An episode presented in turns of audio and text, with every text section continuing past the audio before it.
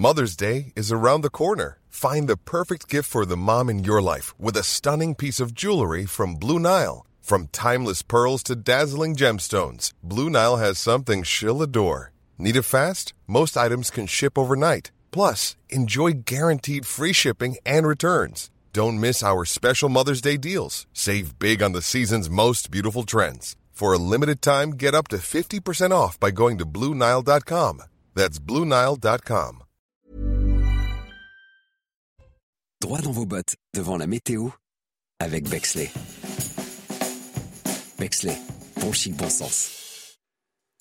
Le temps se dégrade sur la moitié nord du pays avec l'arrivée de cette perturbation sur le nord-ouest. Attention aux fortes pluies qui se renforcent d'ailleurs d'heure en heure sur la Bretagne, la Normandie. Elles se décalent progressivement, assez lentement vers le bassin parisien, vers les Hauts-de-France. On a encore pas mal de brouillard ce matin, en particulier sur l'Alsace, la Bourgogne, jusqu'en descendant vers le Val-de-Saône. Ça va se dégrader légèrement aussi sur une partie du sud. Mais en attendant, vous avez une très belle matinée, en particulier sur les reliefs. Au cours de l'après-midi, on retrouve cette même perturbation à nouveau sur le nord-ouest. Attention, les pluies se renforcent, elles sont vraiment intenses sur la Bretagne et sur la Normandie avec ce vent de sud-ouest qui remonte. Le vent temps se renforce sur le midi toulousain, la situation se dégrade sur le golfe du Lion avec des nuages et quelques pluies, mais c'est globalement une belle ambiance qui vous attend sur la moitié sud. Les températures sont encore en baisse ce matin. On a même quelques gelées du côté euh, du Puy-en-Velay ou encore de Grenoble, moins 1 degré, à peine 6 sur Paris. Et au cours de l'après-midi, encore une une petite baisse des températures par rapport à hier, mais on est encore légèrement au-dessus des moyennes de saison. Hein. pas de vrai froid en prévision pour le moment. 10 degrés sur Paris, 17 encore sur Bayonne et jusqu'à 18 pour Ajaccio. Droit dans vos bottes devant la météo avec Bexley. Bexley, bon chic, bon sens. Bonjour à tous et ravi de vous accueillir dans la matinale. Au week-end, on est ensemble jusqu'à 10h pour de l'info, de l'analyse et des débats. J'ai la chance d'avoir à mes côtés Arnaud Benedetti. Bonjour. Bonjour. Vous êtes rédacteur en chef de la revue politique et parlementaire. J'ai également Michel Taub, fondateur du site Opino International. Bonjour à vous. Bonjour Michel. J'ai également Mickaël Dorian pour toute l'actualité. Bonjour. Et bien sûr Harold Iman, notre spécialiste des questions internationales. Tout de suite, les titres de votre journal de 7h. À la une, le gouvernement veut aider les classes moyennes face à l'inflation, ceux qui ont le sentiment de travailler et de payer pour les autres. Dans une interview aux Parisiens ce matin, Gabriel Attal, le ministre des Comptes publics, semble vouloir séduire cette France laborieuse qui se lève tous les matins, dit-il. Une interview aux accents décidément très sarkozystes. 1500 foyers privés de chauffage et d'eau euh, chaude en région parisienne. C'est la conséquence d'une grève initiée par la CGT chez GRDF. Le groupe GRDF qui dénonce également des actes d'intimidation de la part du syndicat pour empêcher certains salariés de travailler. La CGT est-elle irresponsable? Je vous poserai la question sur ce plateau. Que faire face à la délinquance lorsque les pouvoirs publics ne sont pas au rendez-vous? On vous emmène ce matin à Rezé, près de Nantes. En 2020, elle était la ville la plus cambriolée de France. Depuis, les habitants ont réussi à inverser la tendance. On vous dira comment dans un instant. Mais on commence tout de suite par le Parisien aujourd'hui en France. Cette interview de Gabriel Attal qui veut envoyer un message à la France laborieuse qui se lève tous les matins. Tiens donc, ça nous rappelle euh, quelque chose autour de la table, ce mot. Selon le ministre des Comptes publics, face à l'inflation, le gouvernement veut concentrer encore plus ses efforts sur les classes moyennes. Vous allez le voir, les clins d'œil à la droite sont assez appuyés. Tous les détails avec Solène Boulan. Dans un contexte de forte inflation, le ministre des Comptes publics, Gabriel Attal, entend prioriser les classes moyennes et la France qui travaille. J'assume mon attachement à ce que l'on concentre l'effort vers les classes moyennes, la France laborieuse qui se lève tous les matins en ayant le sentiment de travailler pour d'autres est notre priorité. Pourtant, une étude de l'INSEE affirme que les mesures sociales et fiscales prises en 2020 et 2021 ont surtout profité aux plus aisés. J'assume de prendre des mesures en direction de ceux qui travaillent et veulent voir leurs impôts diminuer tout comme j'assume que nous ayons accompagné les plus précaires avec des aides comme aucun autre pays. Une position qui pourrait être perçue comme un clin d'œil à la droite, alors qu'Emmanuel Macron souhaite une alliance avec LR à l'Assemblée. La valeur travail n'est heureusement pas la propriété d'un camp. Les Français attendent de nous de valoriser ceux qui font avancer le pays. Je déplore que certains à gauche préfèrent défendre le droit à la paresse. Ce vendredi, le Parlement a adopté un dernier budget rectifié pour 2022. Le texte prévoit une rallonge anti-inflation de 2,5 milliards d'euros. Alors déjà sur le fond, est-ce que c'est bien qu'on s'intéresse euh, enfin à ces classes moyennes qui se paupérisent? Oui, il vaut mieux s'intéresser aux classes moyennes, en effet, que de les laisser de, côté. Ceci dit, si vous voulez, il n'y a rien de nouveau dans la, dans la communication du, ministre hein, en la matière.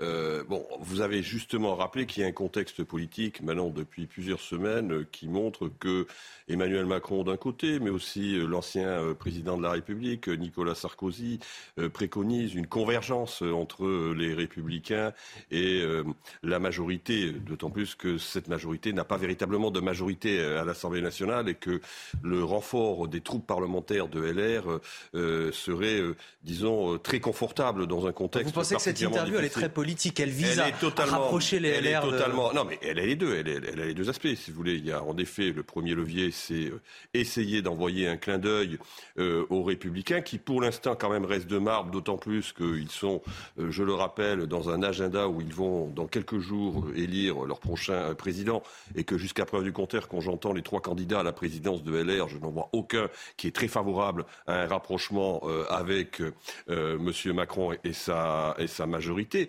Ensuite, il y a le problème de fond, c'est-à-dire qu'on est dans une séquence inflationniste où en effet les classes moyennes et les classes populaires subissent de plein fouet euh, l'impact euh, négatif pour leur budget et, pour leur foyer de cette inflation et qu'il faut aussi, j'allais dire, donner des signaux en termes de communication pour essayer de tenir socialement un pays qui est quand même très éruptif. Donc il y a les deux, il y a les deux cibles. Il y a la cible, j'allais dire, partisane avec LR d'un côté et puis la cible sociale avec les classes moyennes mais aussi les classes populaires, qui, faut-il le rappeler, ne sont pas a priori, euh, j'allais dire, le socle électoral euh, d'Emmanuel Macron euh, quand on regarde les résultats des, élections. Ce qui est très intéressant, Michel Taube, c'est que ce clin d'œil, il est orchestré avec un, un, ministre qui est un ancien socialiste aussi. Absolument, mais apparemment Gabriel Attal sent peut-être par où et dans quelle direction soufflent les vents de l'électorat français. C'est un bon communicant quand même. Hein. Oui, mais alors, ceci dit, ce compromis qui vient d'être,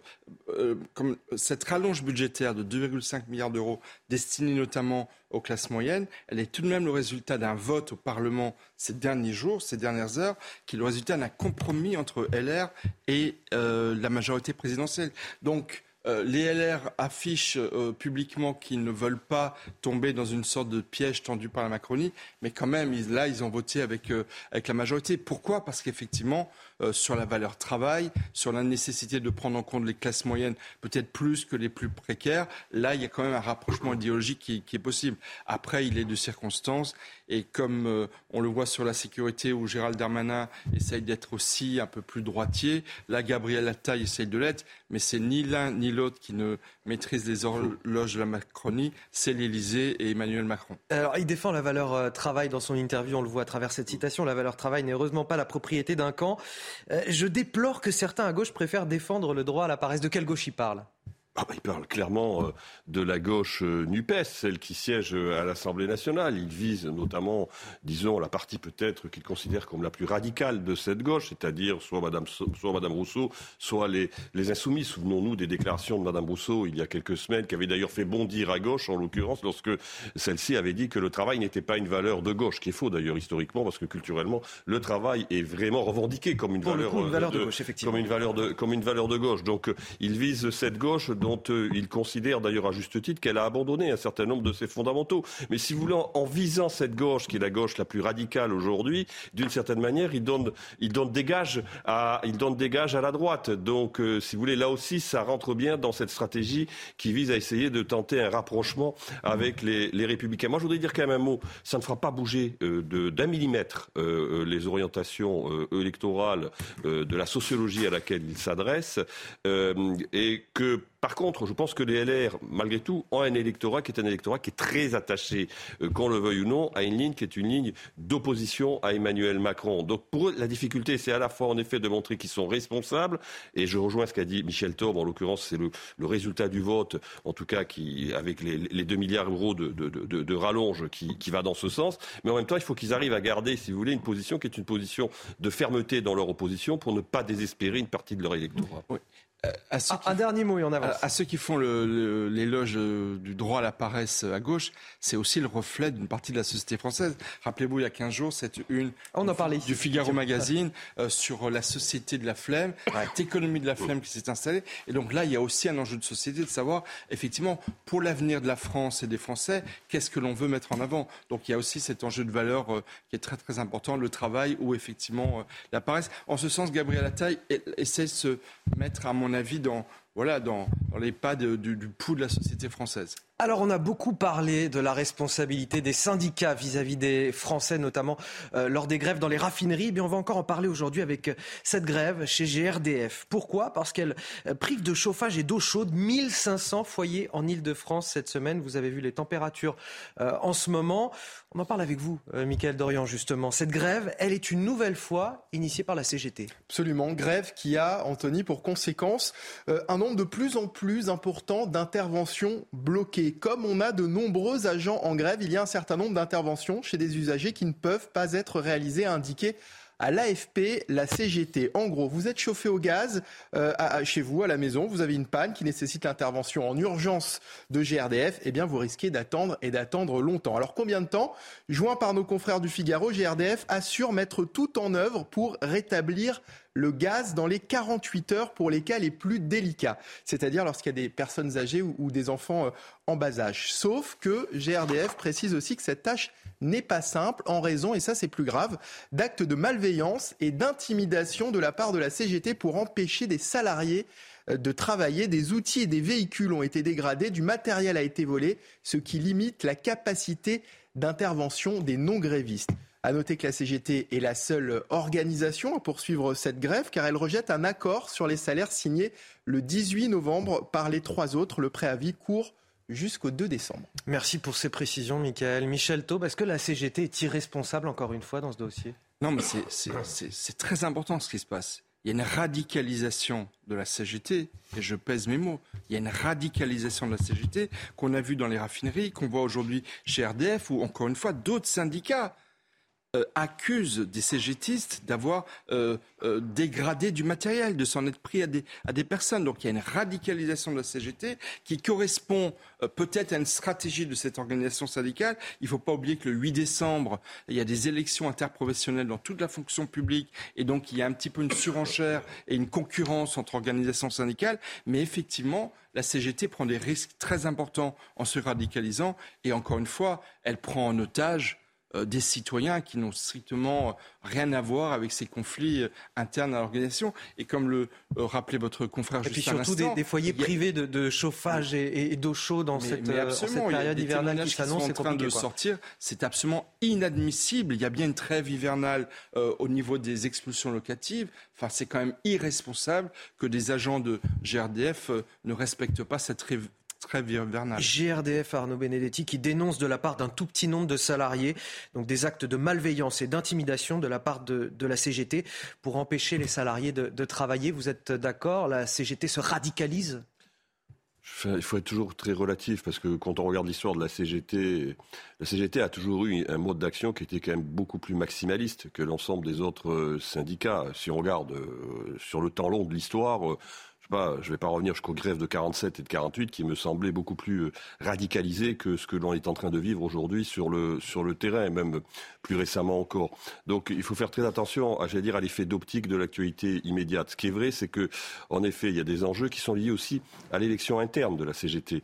N'oublions pas que la succession de M. Martinez est ouverte euh, pour 2023, si je ne m'abuse, en l'occurrence, c'est que on sait très bien qu'il y a deux lignes qui aujourd'hui semblent s'affronter. Une ligne qui est pour une action, j'allais dire, plus en effet euh, plus radicale dans, dans, son mode de protestation et une ligne qui serait, en tout cas, euh, plutôt, en l'occurrence, plus, réformiste, si encore ce mot réformiste veut dire quelque chose à la, à la CGT. Donc il y a aussi ce contexte, j'allais dire, électoral propre à la CGT qui pèse aujourd'hui. Ensuite, clairement, ce qu'on voit, c'est que le problème des syndicats aujourd'hui en France, au-delà de la CGT, c'est qu'ils ont malgré tout des difficultés pour euh, à la fois euh, mobiliser en termes d'adhésion et de mobiliser euh, dans la rue. Et que ça fait quand même très longtemps qu'un mouvement syndical en France n'est pas parvenu à mettre en échec un gouvernement.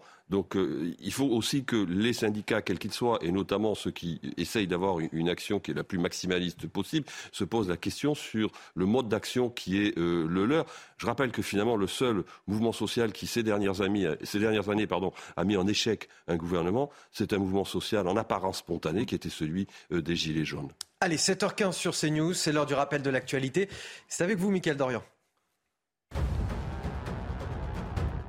Les Bleus, première équipe qualifiée pour la Coupe du Monde de football. Hier, l'équipe de France l'a emporté deux buts à un face au Danemark. Un doublé signé Kylian Mbappé à la 61e et à la 86e minute. L'attaquant star du PSG inscrit ainsi son 31e but en équipe de France à égalité avec Zinedine Zidane. Prochain match des Bleus mercredi face à la Tunisie.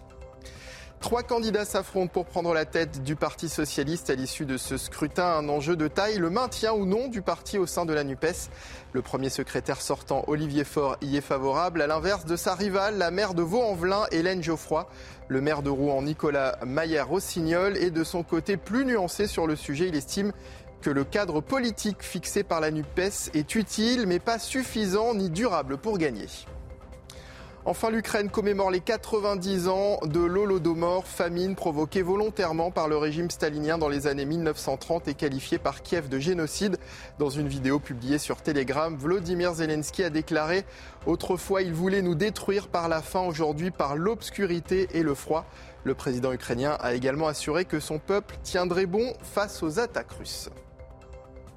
Cette question à présent, que faire face à la délinquance lorsque les pouvoirs publics ne sont pas au rendez-vous? On vous emmène ce matin dans la commune de Rezé, près de Nantes. En 2020, elle affichait ce triste palmarès. Elle était euh, la ville la plus cambriolée de France. Depuis, les habitants ont réussi euh, à inverser la tendance. Ils se sont organisés eux-mêmes avec des référents sécurité et euh, de la vidéosurveillance dans leur maison qu'ils ont dû payer eux-mêmes. C'était finalement le prix à payer. Et encore, tout est loin d'être réglé. Regardez ce reportage de Michael Chailloux. On en discute juste après. Une baisse de 38% des cambriolages entre 2020 et 2021, selon la mairie de Rosé. Mais ici, dans le quartier de l'Aufrère, on n'a pas vraiment le sentiment que les choses vont mieux. Là, ça a été cambriolé. Là, ça l'a été. Là, ça l'a été. Là-bas, ça l'a été. Vous voyez, il suffit de faire le tour du village et on peut plus facilement compter les maisons qui ne l'ont pas été. Loïc Simonet a installé une grille de 3 mètres de haut devant l'entrée de sa propriété. Sur les 200 maisons du quartier, rares sont celles qui ne sont pas équipées d'un système de surveillance. C'est prégnant hein, d'être tous les jours à penser qu'on va pouvoir se faire cambrioler dès qu'on s'absente pour faire des courses. Donc euh, bah, les gens s'équipent. Des caméras qui n'empêchent pas les cambriolages, mais qui enregistrent les voleurs en pleine action, comme ici le 29 juillet dernier. Ses voisins, référents sécurité du quartier, ont créé un groupe sur les réseaux sociaux pour veiller les uns sur les autres. On a trouvé utile de, justement d'informer les gens, en sachant que les cambriolages ont lieu souvent en série. Donc ça permet d'être vigilant et d'alerter les gens. Il y a un cambriolage, attention, euh, méfiez-vous. Euh. Si les cambriolages sont en baisse, les vols de voitures, comme ici un pot catalytique découpé en pleine nuit dans le quartier sont en hausse. La ville de Rosé, à la demande de ses habitants, va créer une police municipale en 2023.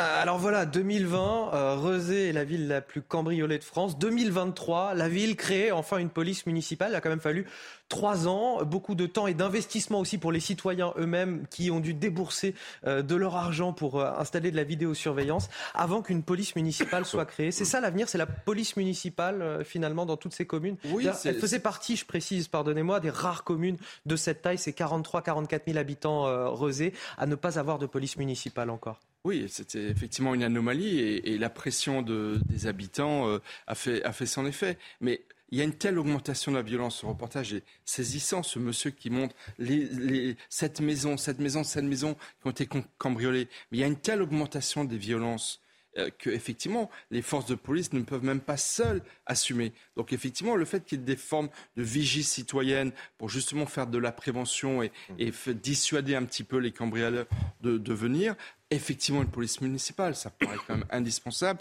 La police nationale, qui est quand même. Il y avait 13 policiers euh, nationaux affectés à, la sécurité de la ville. Bon, pour une ville de 44 000 habitants, c'est compliqué. voilà, donc effectivement, il faut une mobilisation générale pour faire reculer la violence et il n'y a pas d'autre solution. Ah, Arnaud Benedetti, c'est quoi l'avenir de la sécurité dans ces villes de taille moyenne? C'est l'organisation euh, des habitants eux-mêmes ou c'est la police euh, municipale? La sécurité, c'est en principe une fonction régalienne, c'est une fonction de l'État et c'est à l'État d'exercer ce devoir et cette mission. Sauf que, si vous voulez, la multiplication de ce type de, de, de délits traduit d'une certaine manière aujourd'hui l'impuissance de l'État à pouvoir répondre à cette demande des citoyens de pouvoir vivre en paix et en sécurité dans des zones dont il faut rappeler que c'était des zones qui, jusqu'à présent, étaient des zones assez sanctuarisées. On parle très souvent de la violence urbaine, mais il faut rappeler aussi que vous avez un phénomène aujourd'hui qui est un phénomène qui tend à se développer. C'est aussi cette forme de délinquance qui touche le périurbain, qui touche les, campagnes également. D'où la nécessité, en effet, vraisemblablement euh, pour un certain nombre de communes, de se doter de police municipale. C'est un mouvement qui est quand même maintenant engagé depuis de très nombreuses années, mais qui manifestement euh, n'est pas, euh, disons, euh, présent dans toutes les communes. Mais la commune de Rézé est en train de se doter d'une police municipale. Il faut s'en féliciter. Est-ce que ça sera suffisant? On verra bien à l'avenir. Dans l'actualité également, Emmanuel Macron en visite d'État à Washington. Face à Joe Biden, il veut défendre les industriels européens pénalisés par la législation euh, américaine, une législation qui octroie des subventions généreuses, notamment pour les véhicules électriques s'ils sont fabriqués aux États-Unis. Sur place, notre correspondante Fanny Chauvin. C'est une visite d'État célébrée en grande pompe car c'est la première sous la présidence Biden. Les deux présidents se rencontreront dès mercredi dans le bureau ovale. Au menu des discussions, la guerre en Ukraine bien sûr, mais aussi le climat ou encore l'économie. Emmanuel Macron souhaite obtenir de Joe Biden des exceptions pour les industriels européens sur le marché américain à un moment où les États-Unis mettent en place des mesures de protectionnisme économique. Alors pour convaincre Emmanuel Macron, Macron sera accompagné d'une délégation importante, pas moins de six ministres, des chefs d'entreprise ou encore des personnalités culturelles et scientifiques.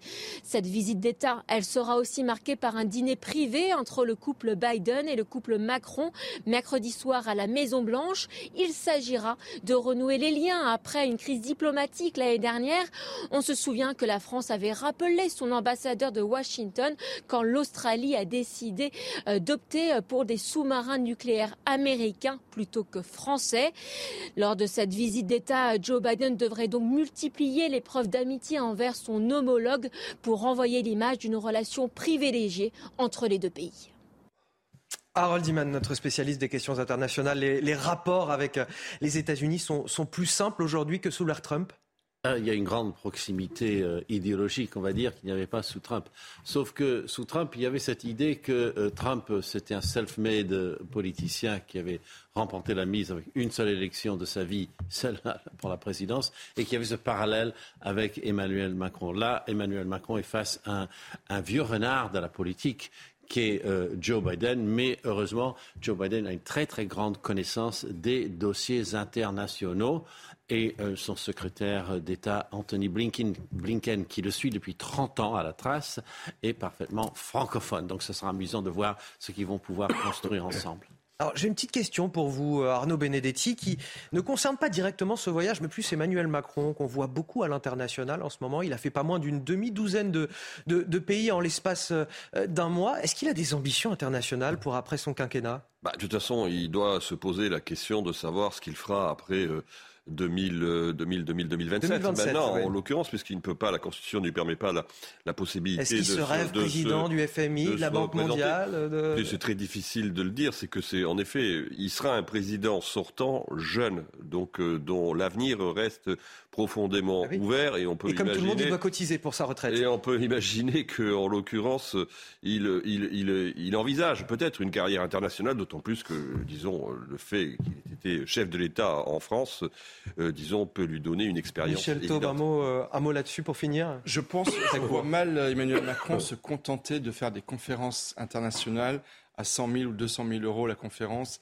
après être président de, la République. Donc effectivement, euh, pourquoi pas secrétaire général des Nations Unies, pourquoi pas euh, aller dans le privé également dans quelques années après, euh, notamment le président de la Startup Nation pourrait se retrouver à, la tête d'un géant mondial de l'Internet. Non, je pense que son avenir devant lui, mais peut-être qu'ils en parleront dans le secret de la Maison Blanche euh, la semaine prochaine. Affaire à, affaire à suivre, bien évidemment. Vous restez avec nous, euh, messieurs. On revient dans un instant. On parlera de ce maire de l'Essonne contraint de fermer une école à cause de l'explosion de sa facture énergétique. Les parents d'élèves accusent le coup. Regardez un extrait de ce reportage.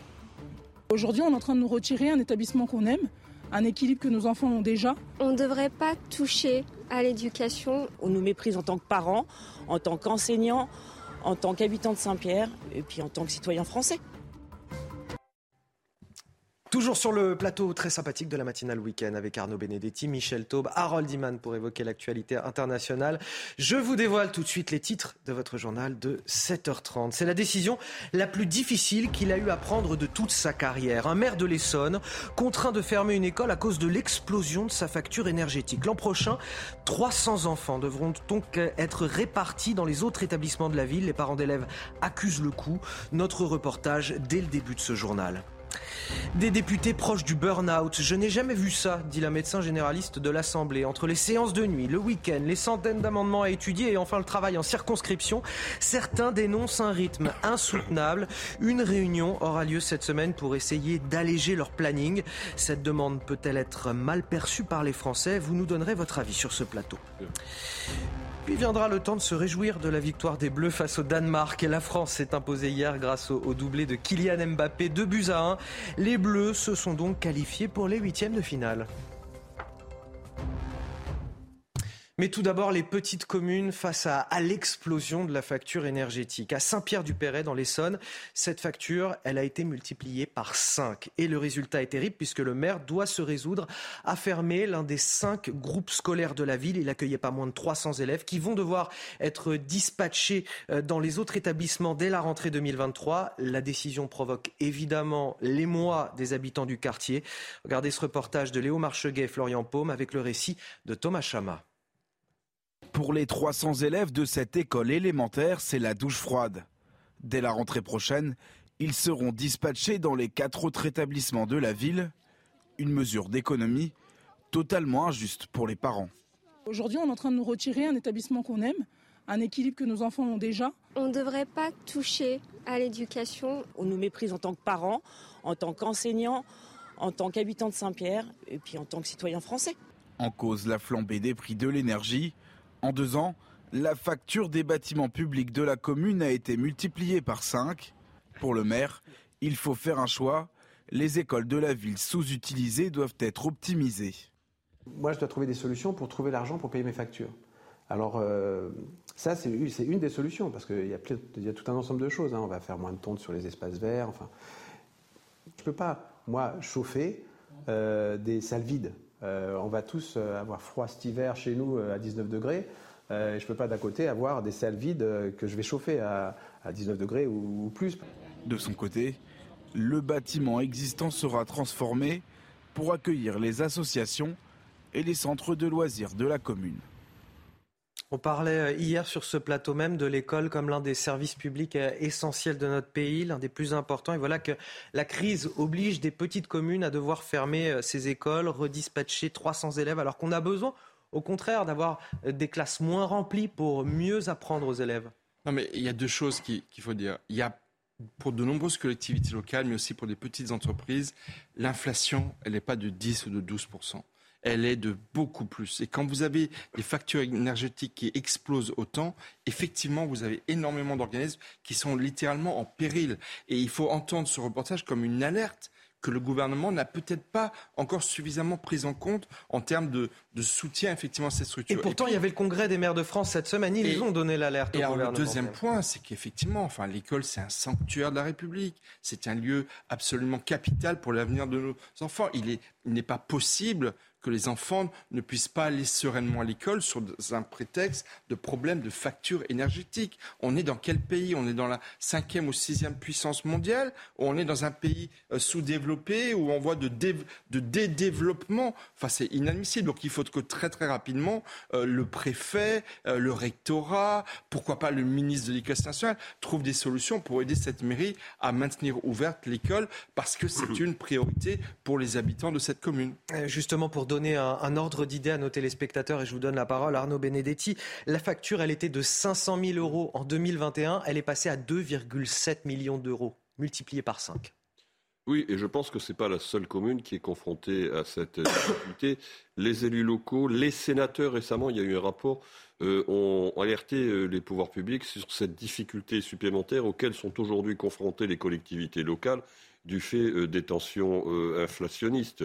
Donc, en l'occurrence, en effet, moi, je, vois l'attitude du maire. Le maire, il est confronté à un problème qui est un problème qu'il doit gérer sur le terrain et qui n'est pas très simple. Donc, il essaye de, de trouver des, solutions. Mais plus largement, si vous voulez, au-delà de la question de l'inflation, c'est que, bon, ben là aussi, les élus locaux alertent, le Sénat a alerté, un certain nombre de parlementaires ont alerté, c'est que les moyens euh, des euh, collectivités locales ont été largement érodés euh, ces dernières années. Donc, si vous voulez, vous avez le double phénomène, un processus, un processus long d'érosion de ce qu'on appelle la DGF, la, dotation globale de fonctionnement, et en plus vient se greffer là-dessus un, contexte qui est le contexte inflationniste qui fait que ben, les collectivités et notamment les plus petites d'entre elles, ont, le plus de difficultés à faire face à des, missions qui sont essentielles, comme de permettre aux enfants notamment de pouvoir euh, aller dans des classes qui soient chauffées dans une période qui est une période quand même la plus difficile qui soit de l'année, c'est-à-dire la période hivernale qui commence. Alors je voulais vous donner aussi un petit chiffre là-dessus, mais cette étude euh, lancée par l'Association des maires de France, étude Cevipof, 18% euh, des édiles, des maires, c'est 1 sur 5 seulement envisagent d'augmenter euh, d'augmenter les impôts locaux.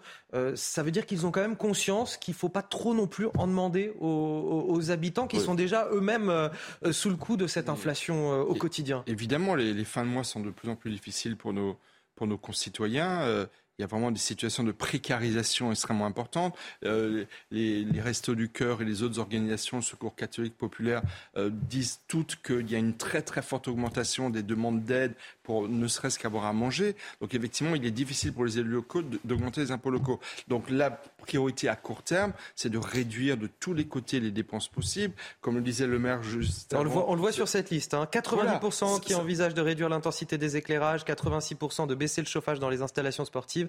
81% d'engager, euh, de baisser le chauffage dans les bâtiments municipaux également. Voilà, mais sera suffisant pour compenser l'explosion de la facture énergétique, euh, l'augmentation aussi des salaires de tous les fonctionnaires locaux, parce qu'il y a eu une augmentation du, du point d'indice pour la fonction publique. Donc effectivement, la gestion des collectivités locales est de plus en plus tendue. Et comme le disait Arnaud Benedetti, il faut que l'État joue la solidarité. Il leur a beaucoup euh, fait des ponctions financières ces dernières années, donc il a peut-être des efforts à faire de ce côté-là. Justement, qu'en est-il de ce dispositif d'amortisseur euh, énergétique promis par l'État, par Elisabeth Borne là-dessus pour les, pour les collectivités? Non, mais ce qui est sûr, c'est que vous avez tout à l'heure fait référence au congrès des maires qui vient de se tenir euh, porte de Versailles il y a maintenant quelques, quelques jours, Elisabeth Borne a essayé de tenir un discours qui était un discours apaisant et rassurant vis-à-vis des, des, maires. Vous savez que la relation... Disait on va simplifier les dispositifs. Non, mais la relation d'Emmanuel Macron et, et, des exécutifs précédents, et notamment des deux anciens premiers ministres, qui pourtant étaient des élus locaux, l'un comme l'autre, M. Philippe qui était maire du Havre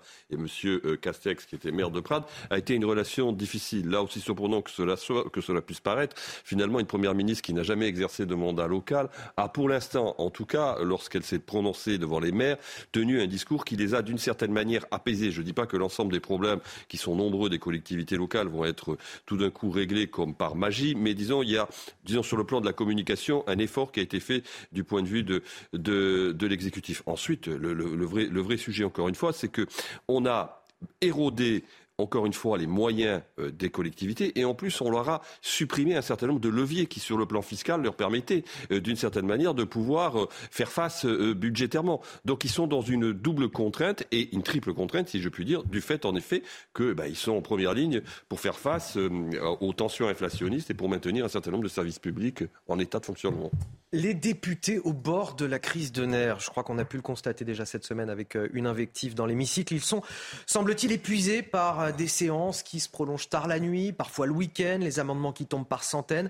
Ce mardi, leur présidente, Yael Braun-Pivet, va réunir les chefs de groupe pour évoquer une éventuelle réduction de leur temps de travail. Faut-il sauver nos députés du burn-out? Euh, C'est la question que je vais vous poser euh, dans un instant, juste après ce reportage signé Elodie Huchard et Marion Berchet avec le récit de Michael Dos Santos. 419 contre 116. Désormais, et plus que jamais, chaque voix compte. Sans majorité absolue à l'Assemblée nationale, les élus Renaissance s'assurent d'être dans l'hémicycle et de draguer les élus de l'opposition pour obtenir des accords sur les textes. En face, siéger offre l'opportunité de mettre en minorité le gouvernement. Logiquement, le rythme s'intensifie. On n'a aucun temps pour préparer les textes, c'est-à-dire qu'on a les textes quelques jours avant qu'ils arrivent dans l'hémicycle, donc on est dans une lessiveuse permanente, et puis euh, on, a des séances nocturnes qui parfois peuvent se terminer euh, tard. Donc en fait, euh, là, l'enjeu pour à peu près tous les députés, je pense, de l'Assemblée nationale, c'est d'être dans les circos aujourd'hui. Des circonscriptions que les députés de province ont du mal à lâcher alors que la menace de dissolution plane encore. Les élus retraités ou de régions parisiennes rencontrent moins de difficultés pour être présents dans l'hémicycle. Pour réduire le temps de travail, chacun y va donc de sa proposition. Siéger trois semaines, puis rester une semaine dans la circonscription du côté de la majorité. Ou encore finir les séances à 20 heures deux fois par semaine pour le Rassemblement national. Pour obtenir une réduction du temps de travail, les groupes politiques devront se mettre d'accord à l'unanimité. Reste à savoir comment serait accueillie la nouvelle à l'heure où les Français sont invités à en faire davantage. Bah oui, c'est toute la question. Faut-il euh, sauver nos députés du burn-out? La question un petit peu accrocheuse que je posais tout à l'heure. Évidemment, c'est plus compliqué que ça. C'est-à-dire qu'il faut aussi articuler le travail entre ce qui se passe dans l'hémicycle et dans les circonscriptions. Et c'est là qu'ils ont du mal à, alors, qui, le don d'ubiquité, nos députés, quand même. Qui est un burn-out de nombreux dirigeants, que ce soit des parlementaires, des chefs d'entreprise, c'est une réalité et souvent elle est sous-estimée. Maintenant, concernant le Parlement, ce burn-out, il ne touche pas que les députés et les sénateurs. Il touche aussi beaucoup leurs collaborateurs. Il ne faut pas les oublier, ils sont très nombreux, on n'en parle quasiment jamais, et Dieu sait qu'ils souffrent énormément des conditions dans lesquelles justement se fait le travail parlementaire. Mais ceci étant dit, euh, effectivement, euh, enfin, il est quand même difficile, surtout lorsque vous avez un ministre comme Gabriel Attal qui vient de nous parler de la valeur travail, de dire en même temps, euh, il faut travailler plus voilà. pour non pas gagner plus, mais gagner au moins tout juste qu'on arrive déjà péniblement à gagner, et en même temps, au même moment, euh, réduire le temps de travail pour les parlementaires, qu'après, ils organisent autrement le travail. Ça, c'est une autre chose. Certains députés proposent aussi que le vendredi soit, euh, euh, on va dire, neutralisé au niveau du, Palais Bourbon pour qu'ils puissent aller en circonscription et être plus, près, plus proche euh, de, leurs électeurs. Mais la réalité, c'est que c'est une chose de réorganiser le travail, c'en est une autre de demander la réduction du temps de travail. Ça, franchement, c'est un petit peu choquant. Arnaud Benedetti, c'est démagogique ou pas de dire on demande des efforts aux Français et eux veulent réduire leur temps de travail? Non, enfin écoutez, moi il se trouve que j'ai été assistant parlementaire il y a très longtemps, il y a 30 ans, dans une période où justement il n'y avait pas de majorité absolue, il y avait une majorité relative. Je me souviens de séances de nuit qui se terminaient très très tard et déjà ce type de débat avait lieu. Donc ce n'est pas quelque chose de forcément nouveau. Ensuite, moi ce que je note... Il faut qu'ils s'endurcissent nos députés. Bah, si vous voulez, ce que je note, euh, oui, alors moi c'était des parlementaires d'une autre génération, certains avaient fait la guerre, donc ils avaient peut-être une autre forme de socialisation euh, que les députés d'aujourd'hui. Euh, donc ils étaient certainement plus durs et plus, parfois plus chevronnés en l'occurrence pour certains d'entre eux.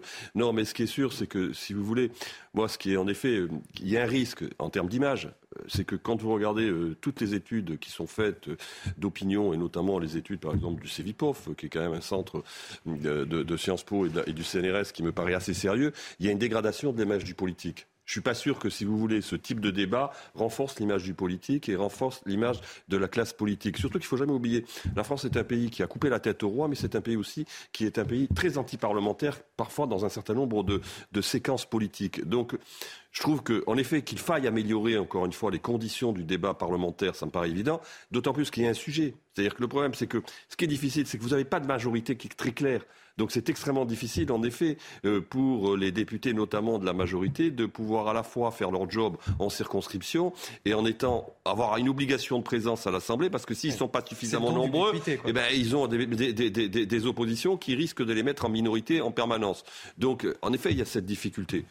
Ensuite, est-ce que c'est un débat qui est un débat euh, aujourd'hui, euh, j'allais dire, décent dans le contexte très difficile que l'on connaît en France?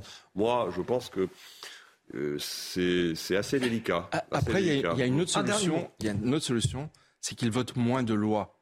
Hein, qu'on se concentre déjà sur appliquer les lois qui ont été votées par milliers et qui ne sont pas appliquées, plutôt que de courir sans arrêt et puis à adopter des lois, pas des lois, d'obstruction parlementaire avec des centaines et, des centaines d'amendements inutiles qui ne s'exécutent pas aussi dans le, Et donc là, avec, ces, deux mesures, déjà, moins de lois et moins d'emportements, ils seront peut-être un peu moins fatigués. Allez, 7h45 sur CNews, c'est l'heure du rappel de l'actualité. C'est avec vous, Mickaël Dorian.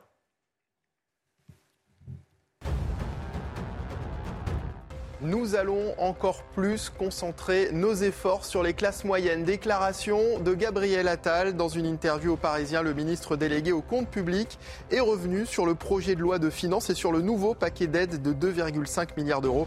Il assure que l'État continue d'agir contre l'inflation et assume défendre la valeur travail.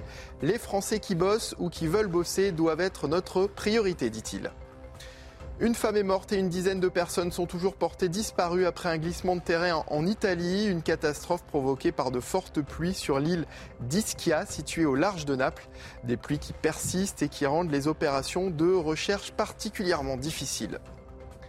Et puis en football, l'Argentine a battu le Mexique hier soir 2 à 0. But signé Léo Messi et Enzo Fernandez. Après une défaite embarrassante contre l'Arabie Saoudite mardi dernier, l'Argentine est désormais deuxième de son groupe avec 3 points derrière la Pologne. Et prochain match pour l'Argentine contre la Pologne, justement, ce sera mercredi. Allez, l'Ukraine qui commémore ce triste anniversaire, les 90 ans de l'Holodomor, c'est cette famine provoquée par le régime stalinien des années 30. Un anniversaire qui entre en, résonance avec euh, l'actuelle invasion russe. Pour le président ukrainien Volodymyr Zelensky, c'est la même politique génocidaire qui est menée aujourd'hui. On écoute le président Volodymyr Zelensky et on en discute justement avec Harold Diman qui est avec moi sur ce plateau. Les Ukrainiens ont vécu un génocide et aujourd'hui, nous faisons tout ce qui est possible et impossible pour arrêter la nouvelle politique génocidaire de la Russie. Pas à pas, nous créons un système qui arrêtera l'agression, démantèlera ses conséquences et garantira la sécurité à long terme, la sécurité de l'Ukraine, de toute l'Europe et du monde. Harold Iman, est-ce qu'on peut faire la comparaison entre l'Holodomor et ce qui se passe aujourd'hui en Ukraine? On peut parler de, de politique génocidaire de la part de la Russie? Il faut déjà savoir que c'est une obsession nationale, ce Holodomor en Ukraine et que dans le régime antérieur d'Yanukovych, on avait déclassé le Holodomor, on ne l'avait plus euh, traité comme un, euh, je dirais, un, article de foi nationale. Euh, donc on l'a rétabli depuis. Est-ce que c'est la même chose? Non, puisque le Holodomor, c'était 4 millions de morts dans le pays qui était à l'époque le leur. Euh, l'Union soviétique. Maintenant, euh, ce qui se passe n'a pas l'ampleur, mais il y a quand même cette idée que l'Ukraine doit être punie. Et là, il y a un parallèle très très clair. Sous Staline, les Ukrainiens étaient dangereux, ils étaient réactionnaires, ils étaient nationalistes, ils étaient pour certains euh, catholiques, mais ça, ce n'était pas un, grand problème. Ils avaient assez bien accueilli les Allemands pendant la Première Guerre mondiale, et ça, c'est avant même la Deuxième. Donc, il y avait une raison pour lui euh, dans son esprit d'être comme ça et il l'a exprimé de cette manière en les poussant à cette famine. Une famine qui s'est euh, quand même propagée dans d'autres régions euh, de l'URSS, mais en Ukraine, il, a vraiment mis les bouchées doubles. On a entouré les villages et empêché les gens de sortir pour aller s'approvisionner en ville. C'est comme ça que les gens sont morts par milliers milliers jusqu'à atteindre 4 millions. Aujourd'hui, ce n'est pas la même échelle, mais la même idée est quand même palpable. Merci euh, Harold pour ces euh, précisions. Avant d'ouvrir une page sport et de parler de, ce match hier soir France-Danemark, je voudrais vous parler ce matin du tweet du chef de l'État Emmanuel Macron qui dit au monde euh, Cette Coupe du Monde de football, la première organisée dans le monde arabe, témoigne de changements concrets qui sont à l'œuvre. Le Qatar s'est engagé dans cette voie et doit continuer. Il peut compter sur notre soutien. Alors c'est bien parce que Emmanuel Macron, il y a quelques jours, nous disait il ne faut pas politiser le sport. C'est ce qu'il est en train de faire. Bonjour la politisation. Euh, c'est vrai que bah, il se dit peut-être que la France va se retrouver bientôt en demi-finale et que du coup il va devoir aller à Doha comme il s'y est engagé et que donc il anticipe un peu sur les, conditions dans lesquelles il va être accueilli par son homologue euh, euh, qatari. Non, ce tweet il est il pose quand même problème parce que le chef d'État parle de progrès concrets. Enfin, l'obtention et l'organisation de la Coupe du Monde de foot, c'est une chose. Mais après, il y a les autres aspects. il y a les droits humains, euh, il y a l'énergie, euh, il y a la lutte contre l'islam radical, euh, il y a la proximité du Qatar avec le régime des mollahs en Iran et la Turquie d'Erdogan. Enfin, ça fait quand même beaucoup. Donc, j'ai du mal là à voir où sont les progrès. Il y a, le droit des minorités. Donc, où sont les progrès, concrets, les changements concrets qu'évoque Emmanuel Macron? Peut-être que dans l'avion qui l'emmènera à Doha, ce que je souhaite, puisque ça voudrait dire que la France accède aux demi-finales. Il nous expliquera quels sont ces changements concrets. Arnaud Benedetti, vous êtes d'accord quand le chef de l'État dit que cette Coupe du Monde témoigne de vrais changements, de changements concrets au sein du monde arabe? Je sais pas. Enfin, c'est assez surprenant comme tweet en l'occurrence. Il tombe un peu comme un cheveu sur la soupe. Alors, je suis pas sûr que l'inter, enfin, je sais pas si l'interprétation qu'on fait euh, Michel, savoir euh, s'il anticipe d'éventuels succès de l'équipe de France, quoi qu'il faut quand même pas vendre la peau de l'ours avant de l'avoir tué en la matière. Il faut être toujours très prudent, même sur le plan sportif comme sur le plan politique. Est-ce que ça signifie que, d'une certaine manière, il anticipe une venue euh, potentiel au Qatar et qu'il essaye de déminer le terrain. Mais euh, on sait très bien que les conditions d'attribution de cette Coupe du Monde ont posé problème, les conditions d'organisation de cette Coupe du Monde ont posé problème, et que, qu'on le veuille ou non, les conditions de déroulement de cette Coupe du Monde posent encore problème au regard d'un certain nombre de revendications. Donc dire qu'il y a des avancées concrètes, très franchement, aujourd'hui, ça saute pas, ça saute pas aux yeux. Mais le président de la République, de ce point de vue-là, a toujours dit que pour lui, euh, l'organisation finalement de la Coupe du Monde au Qatar ne posait pas problème, mais elle ne posait pas problème non plus pour Nicolas Sarkozy. Bon, écoutez, on part au Qatar, mais cette fois on va parler du match d'hier, France-Danemark. Regardez CNews Chronique Sport avec Colissimo Facilité, la solution d'affranchissement en ligne dédiée aux professionnels pour simplifier les envois et suivi de colis. Et donc ce mondial de football, la France qui s'est imposée hier face au, Danemark grâce au doublé de Kylian Mbappé, 2 buts à 1. On va retrouver sur place euh, Damien Dubras. Bonjour euh, Damien, vous êtes l'envoyé spécial de Canal Plus à Doha. Les Bleus qui se sont donc qualifiés pour les huitièmes de finale. Et eh oui, effectivement, vous parliez à l'instant de demi-finale. Ne euh, mettons pas la charrue avant les bœufs pour le moment. Euh, les Bleus ne sont qu'en huitième de finale. Ils ont fait le travail, ils ont fait ce que l'on demandait avant le début de la compétition euh, dans ce groupe euh, relativement facile, ce groupe de qualification relativement facile. Mais les Bleus hier, ils ont disputé un vrai match de Coupe du Monde, un match extrêmement dur face à des Danois qui étaient devenus notre bête noire récemment, une nation classée dixième au classement FIFA. Et c'était vraiment très dur, un vrai match avec beaucoup d'intensité, avec beaucoup de, duels face à deux nations qui se connaissaient parfaitement. Et les Français ont envoyé un message à la concurrence en euh, disant à tout le monde oui, nous, nous sommes là, nous sommes les champions du monde et nous voulons conserver euh, notre titre. Ça va être difficile, les joueurs le savent, mais ils sont prêts à relever tous les défis. Alors hier, on a vu une équipe de France soudée, une équipe de France unie, un collectif de qualité qui évidemment a été euh, magnifié par les individualités. Vous parlez de Kylian Mbappé, évidemment, qui est en bout de chaîne, qui a marqué les deux buts de l'équipe de France. Vous en retiendra également Antoine Griezmann qui a fait une prestation extraordinaire hier. La défense, le retour de Raphaël Varane qui fait du bien et qui peut espérer euh, une solidité retrouvée du côté des Bleus. Voilà, tous les voyants sont au vert pour l'équipe de France avant leur euh, dernier match euh, de phase de groupe. Ce sera mercredi face à la Tunisie. Et on suivra cela bien sûr avec vos équipes Damien Dubras et Grégory Prat en direct de Doha au Qatar. Merci à tous les deux.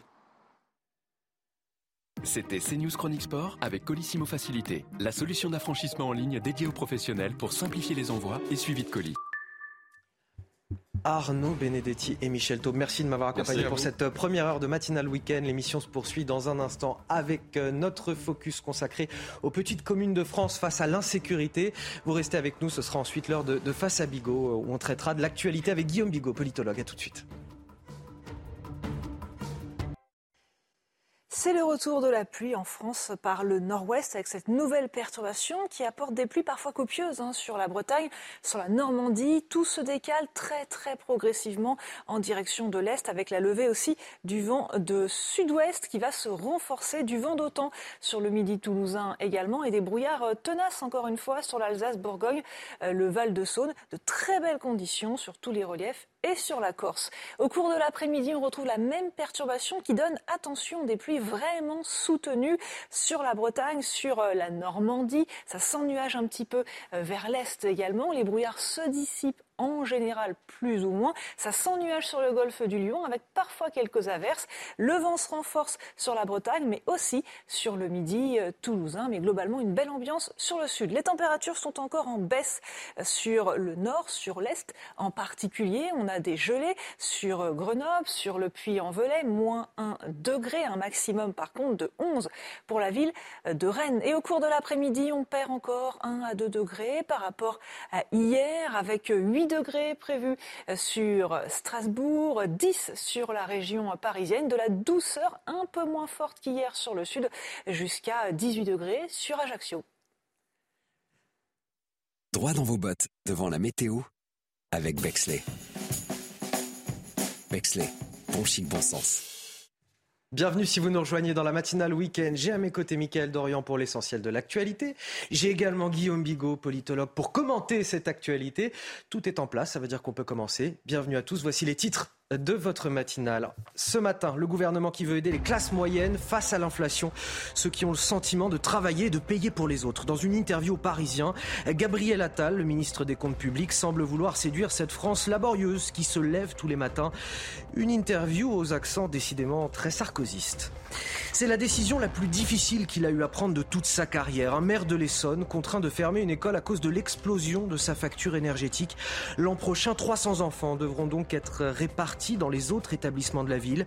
Les parents d'élèves accusent le coup. Notre reportage ce matin. Puis viendra le temps, évidemment, quand même, de se réjouir de la victoire des Bleus face au Danemark. La France qui s'est imposée hier grâce au doublé de Kylian Mbappé, 2 buts à 1. Les Bleus se sont donc qualifiés pour les huitièmes de finale.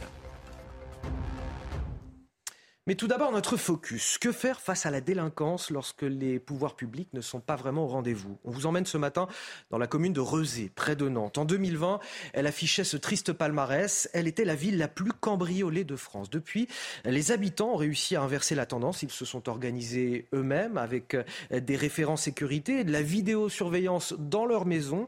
Euh, c'était le prix à payer. Et encore, sur place, tout est loin d'être réglé. Regardez ce reportage de Michael Chailloux et on en discute après. Une baisse de 38% des cambriolages entre 2020 et 2021, selon la mairie de Rosé. Mais ici, dans le quartier de l'Aufrère, on n'a pas vraiment le sentiment que les choses vont mieux. Là, ça a été cambriolé, là, ça l'a été, là, ça l'a été. Là-bas, ça l'a été. Vous voyez, il suffit de faire le tour du village et on peut plus facilement compter les maisons qui ne l'ont pas été. Loïc Simonet a installé une grille de 3 mètres de haut devant l'entrée de sa propriété. Sur les 200 maisons du quartier, rares sont celles qui ne sont pas équipées d'un système de surveillance. C'est prégnant hein, d'être tous les jours à penser qu'on va pouvoir se faire cambrioler dès qu'on s'absente pour faire des courses. Quoi. Donc euh, bah, les gens s'équipent. Des caméras qui n'empêchent pas les cambriolages, mais qui enregistrent les voleurs en pleine action, comme ici le 29 juillet dernier. Ses voisins, référents sécurité du quartier, ont créé un groupe sur les réseaux sociaux pour veiller les uns sur les autres. On a trouvé utile de, justement d'informer les gens, en sachant que les cambriolages ont lieu souvent en série. Donc ça permet d'être vigilant et d'alerter les gens. Il y a un cambriolage, attention, euh, méfiez-vous. Euh. Si les cambriolages sont en baisse, les vols de voitures, comme ici un pot catalytique découpé en pleine nuit dans le quartier sont en hausse. La ville de Rosé, à la demande de ses habitants, va créer une police municipale en 2023. Bah oui, il a quand même fallu euh, trois ans pour que cette police municipale soit, soit créée. C'est ça l'avenir de la sécurité de notre petite commune en France? On ne sait pas trop s'il faut se, réjouir du fait que les habitants font preuve de civisme et veillent les uns sur les autres finalement, c'est toujours euh, attendre de l'État, tout, c'est quand même peut-être pas nécessairement ça, l'esprit républicain. Mais d'un autre côté, c'est la sécurité. Et donc, euh, on est dans le cœur du régalien. Deuxième commentaire, euh, ce triste record de 850 cambriolages par an, ce qu'ils ont fait, c'est-à-dire s'organiser avec une vigilance citoyenne, des caméras, des moyens de police supplémentaires, on n'arrive qu'à réduire de moitié. Alors c'est à la fois énorme, réduire de moitié, c'est très efficace, mais 540 cambriolages par an pour une petite ville dans une région qui était décrite comme la région de Nantes. Souvenez-vous, on était quand même dans la, peut-être pas dans la douceur angevine d'Angers, mais on était quand même dans quelque chose qui était très très doux aussi et qui représentait euh, la tranquillité euh, vraiment française. Et pour les plus petites villes encore, les communes rurales, si la solution consistait en la création d'une police municipale intercommunale. C'est ce qu'ont décidé de faire sept communes rurales proches de Béthune dans le Pas-de-Calais. Les images sont commentées par Maxime Lavandier. Dans cette commune, ces policiers municipaux enchaînent les rondes et les échanges avec ses habitants. Euh, Vandal et Béthune, Essart. Le village d'Essart fait partie des sept communes autour de Béthune à s'être doté d'une police intercommunale une première en France.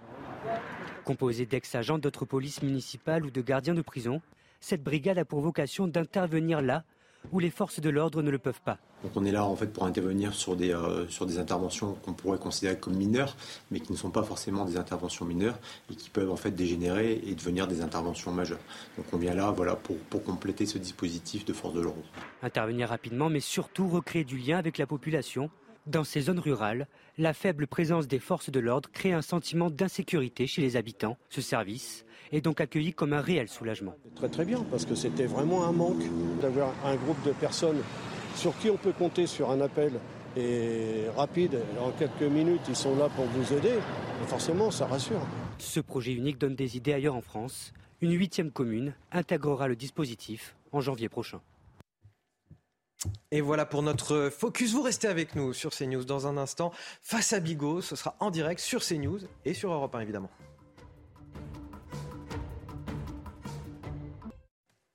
Bonjour et bon réveil à tous si vous nous rejoignez sur CNews et sur Europe 1. Il est 8h10.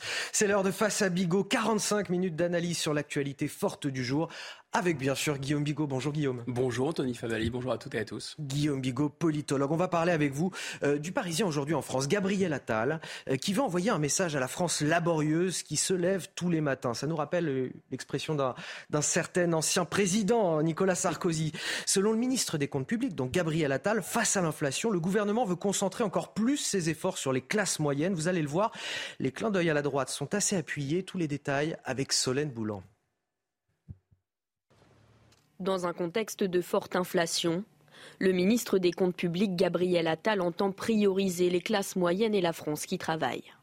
J'assume mon attachement à ce que l'on concentre l'effort vers les classes moyennes, la France laborieuse qui se lève tous les matins en ayant le sentiment de travailler pour d'autres est notre priorité. Pourtant, une étude de l'INSEE affirme que les mesures sociales et fiscales prises en 2020 et 2021 ont surtout profité aux plus aisés. J'assume de prendre des mesures en direction de ceux qui travaillent et veulent voir leurs impôts diminuer. Tout comme j'assume que nous ayons accompagné les plus précaires avec des aides, comme aucun autre pays. Une position qui pourrait être perçue comme un clin d'œil à la droite, alors qu'Emmanuel Macron souhaite une alliance avec LR à l'Assemblée. La valeur travail n'est heureusement pas la propriété d'un camp. Les Français attendent de nous de valoriser ceux qui font avancer le pays. Je déplore que certains à gauche préfèrent défendre le droit à la paresse. Ce vendredi, le Parlement a adopté un dernier budget rectifié pour 2022. Le texte prévoit une rallonge anti-inflation de 2,5 milliards d'euros. Alors Guillaume Bigot, s'agit-il d'une mue à droite ou d'une excellente communication de la part de Gabriel Attal? Ah, les deux, les deux. Je pense que Gabriel Attal est le meilleur élève d'Emmanuel Macron. C'est vraiment devenu le petit prince du en même temps. Il est à Gabriel, il est à Emmanuel Macron, pardon. Vous voyez ma langue a fourché. Euh, je finis par les mélanger. Ce que euh, Jordan Bardella est, à Marine Le Pen, c'est-à-dire euh, son meilleur disciple. Et en matière de en même temps, effectivement, il est très très fort parce, parce qu'ancien socialiste en plus. Absolument, ancien socialiste, il le revendique. Il le revendique. Et qu'est-ce qu'il fait dans cette interview? Il dit euh, finalement, je suis ancien socialiste, je vais aller dans le sens euh, du, vrai travail, parce que là, on a l'impression que c'est un clin d'œil à Nicolas Sarkozy, mais on oublie que Nicolas Sarkozy lui-même a fait un appel du pied à la gauche. En réalité, c'était exalter la valeur travail euh, au temps où Nicolas Sarkozy, il y avait un certain Henri Guénaud qui lui écrivait ses discours et donc il, il, mobilisait les mannes de Jaurès, souvenez-vous, et il allait très tôt le matin en disant écoutez, moi je, suis euh, dans la France euh, euh, pour la France des ouvriers, pour la France des gens qui bossent très très dur. Donc en reprenant Sarkozy, c'est quand même il revendique une forme de gauche contre une autre. Ce qu'a fait aussi d'ailleurs le leader du Parti communiste qui a taclé, souvenez-vous, Sandrine Rousseau qui avait revendiqué ce droit à la paresse. Donc pour revenir à ce propos, il a il se positionne à gauche et simultanément, dans la même phrase, c'est ça qui est incroyable, il dit Je n'étais jamais été à la gauche du parti. Mais de quel parti parle-t-il?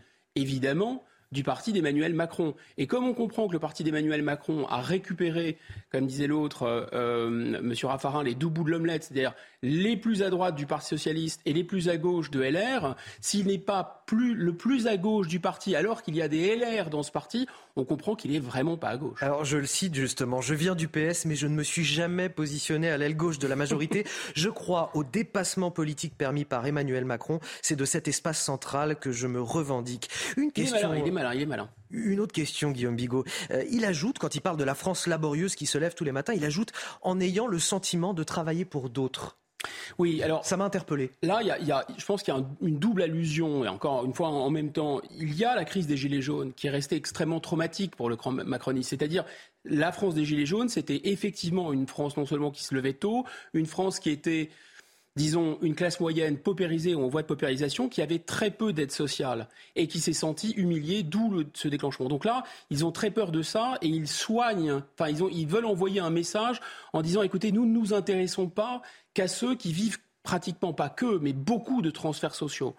Ça, c'est le premier point. Le deuxième point, je pense qu'il y a aussi un message finalement envoyé à l'électorat LR, bien sûr, qui considère qu'on en fait trop en matière de social. Souvenez-vous ce qu'on a dit hier. On a présenté ce petit euh, graphe très intelligent, juste répartition, qui montrait avec 1000 euros de dépenses, combien était alloué, euh, disons, à tous les transferts sociaux. Je crois que c'était plus de 600, 600 euh, euros sur 1000 euros. Oui, c'était un, petit peu, voilà, la moitié à peu près. Plus de 60%. Donc, ça, c'est un autre message qui est envoyé. Mais Derrière, qu'est-ce qui est gênant? À mon avis, deux points sont gênants dans ces propos, euh, pour ne pas dire un peu démagogique. La première chose, c'est que, bien sûr, qu'il y ait des classes moyennes qui bénéficient très peu de transferts sociaux, et on peut comprendre qu'ils sont un peu, je ne dis pas les dindons de la farce, mais grosso modo, qui sont entre le marteau et hmm. l'enclume. C'est-à-dire l'enclume de ceux qui profitent à plein de la mondialisation, qui ont des bons salaires euh, et qui, euh, grosso modo, n'ont pas de problème pour boucler les fins de mois, et ceux en dessous qui bénéficient de transferts sociaux. Ça, ça existe, on comprend bien. Mais finalement, il dit aussi en creux que ceux qui bossent sont ceux qui ne sont pas des smicards. Je pense que c'est tout à fait inique, c'est injuste. On ne peut pas dire que ceux qui bénéficient des transferts sociaux, qui ne payent pas l'impôt sur le revenu, mais qui ont un travail et un travail à plein temps, ne sont pas une France bah, laborieuse. On peut quand même se réjouir, se réjouir qu'il parle peut-être enfin ce gouvernement aux classes moyennes qui se paupérisent.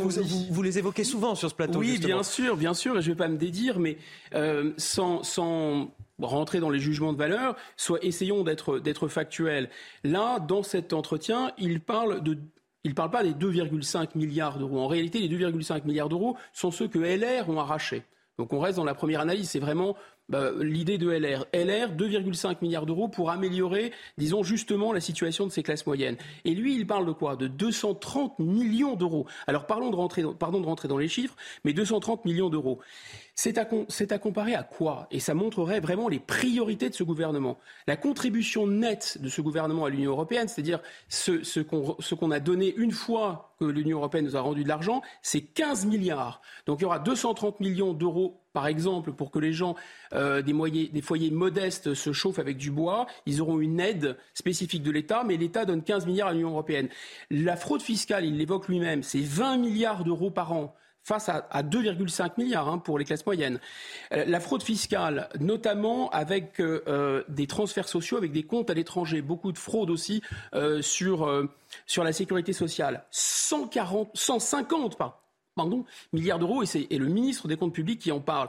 Et enfin, pour terminer, les intérêts de la dette. Parce que cet argent qui est redistribué, c'est tout de même notre argent in fine qu'il faudra rembourser. Les intérêts de la dette, c'est 40 milliards. Donc vous voyez, il y a 2,5 milliards sur la table pour les classes moyennes, mais 15 milliards pour l'Union européenne, 20 milliards pour la fraude fiscale, enfin pas pour, mais perdus dans la fraude fiscale, 150 milliards perdus dans la fraude sociale cette fois-ci, et 40 milliards dans les intérêts de la dette. Chacun comprendra où sont les priorités. Guillaume Bigot, le gouvernement qui essaye de, de séduire les classes moyennes à travers cette interview, qui essaye, j'ai le sentiment, de séduire aussi les LR ah bah, ils sont obligés de travailler avec les LR, puisque on, a bien compris depuis le départ de ce second quinquennat et au lendemain des deuxièmes législatives qu'il n'y a plus que des majorités de circonstances.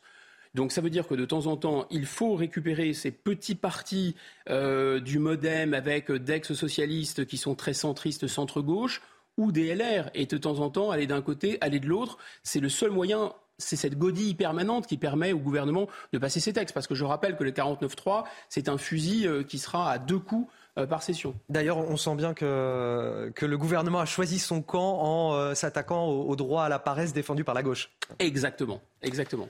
On va passer à, la suite des sujets qu'on voulait aborder ce matin. On a justement Michael Dorian pour en parler euh, avec nous sur ce plateau. On a beaucoup parlé de la responsabilité des syndicats ces dernières semaines vis-à-vis des Français lors des grèves dans les raffineries. On va encore en parler aujourd'hui, cette fois avec euh, une grève chez GRDF. Pourquoi? Parce qu'elle prive de chauffage et d'eau chaude 1500 foyers en Ile-de-France cette semaine. Vous avez vu les températures en ce moment. On en parle donc avec vous, euh, Michael. Cette grève, elle est une nouvelle fois hmm. initiée par la CGT. Oui, et le problème, c'est que cette grève, elle dure. Par conséquent, le nombre d'interventions bloquées est de plus en plus important. Comme on a de nombreux agents en grève, il y a un certain nombre d'interventions chez des usagers qui ne peuvent pas être réalisées, a indiqué à l'AFP la CGT. En gros, vous êtes chauffé euh, au gaz chez vous et vous avez une panne qui nécessite l'intervention en urgence de GRDF, et eh ben vous risquez d'attendre longtemps, voire même très longtemps. Alors combien de temps justement Joint par nos confrères du Figaro, GRDF assure mettre tout en œuvre pour rétablir le gaz dans les 48 heures pour les cas les plus délicats, c'est-à-dire lorsqu'il y a des personnes âgées ou des, enfants en bas âge euh, dans les foyers. Sauf que, eh ben, précise que cette tâche n'est pas simple. Euh, GRDF indique, et ça c'est problématique, euh, qu'il y a des actes de malveillance et d'intimidation de la part de la CGT pour empêcher des salariés de travailler. Des outils et des véhicules ont été dégradés, du matériel a été volé, ce qui limite la capacité d'intervention des non-grévistes. À noter que la CGT est la seule organisation à poursuivre la grève car elle rejette un accord sur euh, les salaires signé le 18 novembre dernier par les trois autres. Le préavis court jusqu'au 2 décembre. Merci euh, Michael Dorian. Guillaume Bigot, euh, la CGT est-elle irresponsable? Écoutez, en apparence, ce qu'ils font est indéfendable. D'abord dans la méthode, effectivement, puisque là, on est dans une situation assez particulière. Une situation d'inflation forte, même de pénurie de gaz je ne vais pas dire que c'est du poutinisme soft de, prendre le risque de couper, le gaz à, certains foyers euh, en Ile-de-France euh, alors qu'il va commencer à faire froid. En tout cas, ce qui est sûr, c'est que la GGT, elle n'a pas l'air de connaître la trêve hivernale. Voilà. En plus, euh, il y a des effets en cascade parce qu'il y a des gens qui sont qui travaillent pour GRDF et qui sont saturés dans les centres d'appel puisque les gens sont furieux les appellent. Donc ils font valoir aussi leur droit de retrait. Enfin bon, il y a des problèmes en cascade. Donc effectivement, ce ne sont pas du tout des méthodes la grève consiste toujours à ennuyer ses clients, mais disons quand il fait froid et quand euh, on parle d'énergie dans cette période-là, c'est très particulier. Deuxième point, pourquoi la CGT va jusque-là? D'abord parce qu'ils sont très puissants à GRDF, ils sont 46%. Euh, Mais c'est le syndicat majoritaire. C'est le syndicat majoritaire, exactement. Mais c'est très particulier parce que la CGT n'est pas majoritaire par ailleurs. Ils sont majoritaires dans ce genre de bastion. Ensuite, parce que euh, la CGT a des élections bientôt et qu'en plus, à l'intérieur de la CGT, ils sont divisés. Donc il y a une branche, effectivement, qui est dans la surenchère et dans l'extrême. Et là, ils n'hésitent pas vraiment à jouer euh, le rapport de force le plus dur. Ensuite, ça paraît extrêmement choquant. Pourquoi? Parce qu'ils ont déjà eu une augmentation. Alors 1500 euros pour tout le monde dans le groupe. Euh, alors 2,3% d'augmentation, 1500 euros, je crois que c'était une prime, et 3,3% d'augmentation parce qu'ils appartiennent à une branche et que la négociation de branche a donné cette augmentation. Donc on se dit, écoutez, tous les Français ne sont pas augmentés, ils ont eu une augmentation, euh, et les méthodes qu'ils utilisent sont inqualifiables. Mais en fait, derrière, quand on gratte un peu cette affaire, on se rend compte qu'il y a un autre problème, qui est un problème de management. C'est-à-dire que pour qu'il y ait une justice sociale dans une entreprise, il faut que la il faut que les décisions soient lisibles, soient justes. Il y a une culture très importante dans cette entreprise qui n'était autre que Gaz de France, qui ensuite a été privatisé et appartient maintenant, euh, s'appelle Engie, et donc appartient à des actionnaires privés. Et dans cette entreprise, il y a des mécanismes de rémunération très complexes. Et ce qu'il conteste aussi, finalement, c'est que la politique de rémunération sera assez illisible et pas claire. Enfin, Évidemment, ils disent que les actionnaires, eux, sont servis alors que les salariés ne sont pas servis. Et là, on revient sur le problème qu'on avait déjà traité, souvenez-vous, avec, euh, avec tous les, autres énergéticiens, et en particulier les gens qui travaillent dans les euh, centrales nucléaires. C'est-à-dire le fait que puisqu'il y a une augmentation des prix, il y a une augmentation aussi des dividendes et, et des actions, ça rapporte plus. Hein. Et donc, les salariés disent, écoutez, si les actionnaires sont servis, pourquoi nous, on n'est pas servis? Et je pense qu'à la racine, il y a le fait de ne pas pouvoir, d'une certaine façon, neutraliser directement et clairement de la part des pouvoirs publics ce qu'on pourrait appeler des profiteurs de guerre. Parce qu'en définitive, il y a deux types de profiteurs de guerre. Il y a les gros, qui sont des actionnaires, et il y a les petits, qui sont des salariés. Les uns n'ont pas plus le droit que les autres de profiter des décisions. Des effets, disons, indirects de la guerre en Ukraine. Ça, c'est le premier point. Ensuite, le second point, c'est que derrière, il y a cette idée de concurrence qui a été installée. Cette concurrence, souvenez-vous, Nicolas Sarkozy nous avait juré, juré ses grands dieux quand il est ministre des Finances, puis ensuite président de la République, que jamais, jamais, au grand jamais, il y aurait privatisation. Bon, manque de chance, 2006, il y a privatisation. 2015, elle est totale. 2018, il reste encore un petit verrou, c'est-à-dire que l'État garde encore des parts à l'intérieur de GRDF et Emmanuel Macron fait sauter le dernier verrou. On est dans la privatisation la plus totale. Et donc, avant même cette séquence guerre en Ukraine, spéculation, problème du marché européen de l'électricité, de 2002 à 2018, il faut que les Français sachent que GRDF, c'est leur argent, c'est leur investissement. Ça a été payé pendant des décennies depuis 1900, depuis la guerre, hein, depuis le Conseil national de la résistance par eux. Et depuis la privatisation, eh bien, 2002 à 2018, le prix a été multiplié par deux. Et maintenant, évidemment, il y a l'effet de la guerre en Ukraine. Face à Bigot jusqu'à 9h sur CNews et sur Europe 1, je vous propose, Guillaume Bigot, de partir à présent aux États-Unis. Euh, c'est là que se rend Emmanuel Macron, à Washington, pour une visite d'État. Face à Joe Biden, il veut défendre les industriels européens pénalisés par une législation américaine, une législation qui octroie des subventions généreuses, notamment pour les véhicules électriques, s'ils sont fabriqués aux États-Unis. Sur place, notre correspondante Fanny Chauvin, on en discute juste après. C'est une visite d'État célébrée en grande pompe car c'est la première sous la présidence Biden. Les deux présidents se rencontreront dès mercredi dans le bureau ovale. Au menu des discussions, la guerre en Ukraine bien sûr, mais aussi le climat ou encore l'économie. Emmanuel Macron souhaite obtenir de Joe Biden des exceptions pour les industriels européens sur le marché américain à un moment où les États-Unis mettent en place des mesures de protectionnisme économique. Alors pour convaincre Emmanuel Macron, Macron sera accompagné d'une délégation importante, pas moins de six ministres, des chefs d'entreprise ou encore des personnalités culturelles et scientifiques. Cette visite d'État, elle sera aussi marquée par un dîner privé entre le couple Biden et le couple Macron mercredi soir à la Maison Blanche. Il s'agira de renouer les liens après une crise diplomatique l'année dernière. On se souvient que la France avait rappelé son ambassadeur de Washington quand l'Australie a décidé euh, d'opter pour des sous-marins nucléaires américains plutôt que français. Lors de cette visite d'État, Joe Biden devrait donc multiplier les preuves d'amitié envers son homologue pour renvoyer l'image d'une relation privilégiée entre les deux pays. Alors Guillaume Bigot, tout d'abord, que vous inspire cette visite d'État? On a le sentiment de courir après l'amitié et les faveurs des Américains, qui de toute façon restent toujours très protectionnistes, d'ailleurs que ce soit euh, Donald Trump ou Joe Biden, les républicains ou les démocrates? C'est-à-dire qu'on considère comme protectionniste euh, euh, un pays qui euh, module en fait ses échanges commerciaux en fonction de ses intérêts stratégiques, en fonction de la volonté de faire émerger des technologies, en fonction ou simplement qui, accorde pour des commandes d'État qui sont payées, rappelons-le, par les contribuables dans tous les pays du monde, qui accordent la priorité à ces entreprises nationales. Bon, je pense que les États-Unis c'est un pays normal. Je pense qu'on a en Europe une situation absolument aberrante qui est idéologique qui est évidemment une version quand même beaucoup plus soft de l'Union soviétique, parce que l'Union soviétique, c'est pas comparable, c'était euh, criminel, fou, et, ça aboutit à des catastrophes. On peut pas, il ne faut pas être excessif et comparer. Mais l'intérêt de cette comparaison, c'est que l'Union soviétique avait décidé d'inscrire une certaine forme de doctrine économique au cœur de son fonctionnement politique. Et en fait, il faut bien comprendre que les pays du monde, euh, les démocraties notamment, comme les États-Unis, n'ont pas de doctrine économique a priori. C'est-à-dire que si la majorité politique change, ils peuvent changer d'orientation économique. La question du protectionnisme fait l'objet d'un débat démocratique. Vous pouvez être pour, vous pouvez être contre, ça se débat. Ce que je pense euh, nos concitoyens ne comprennent pas bien, et on a du mal à comprendre, c'est que sur cette question, comme sur la question migratoire d'ailleurs, il y a un verrou qui est un verrou juridique par des traités.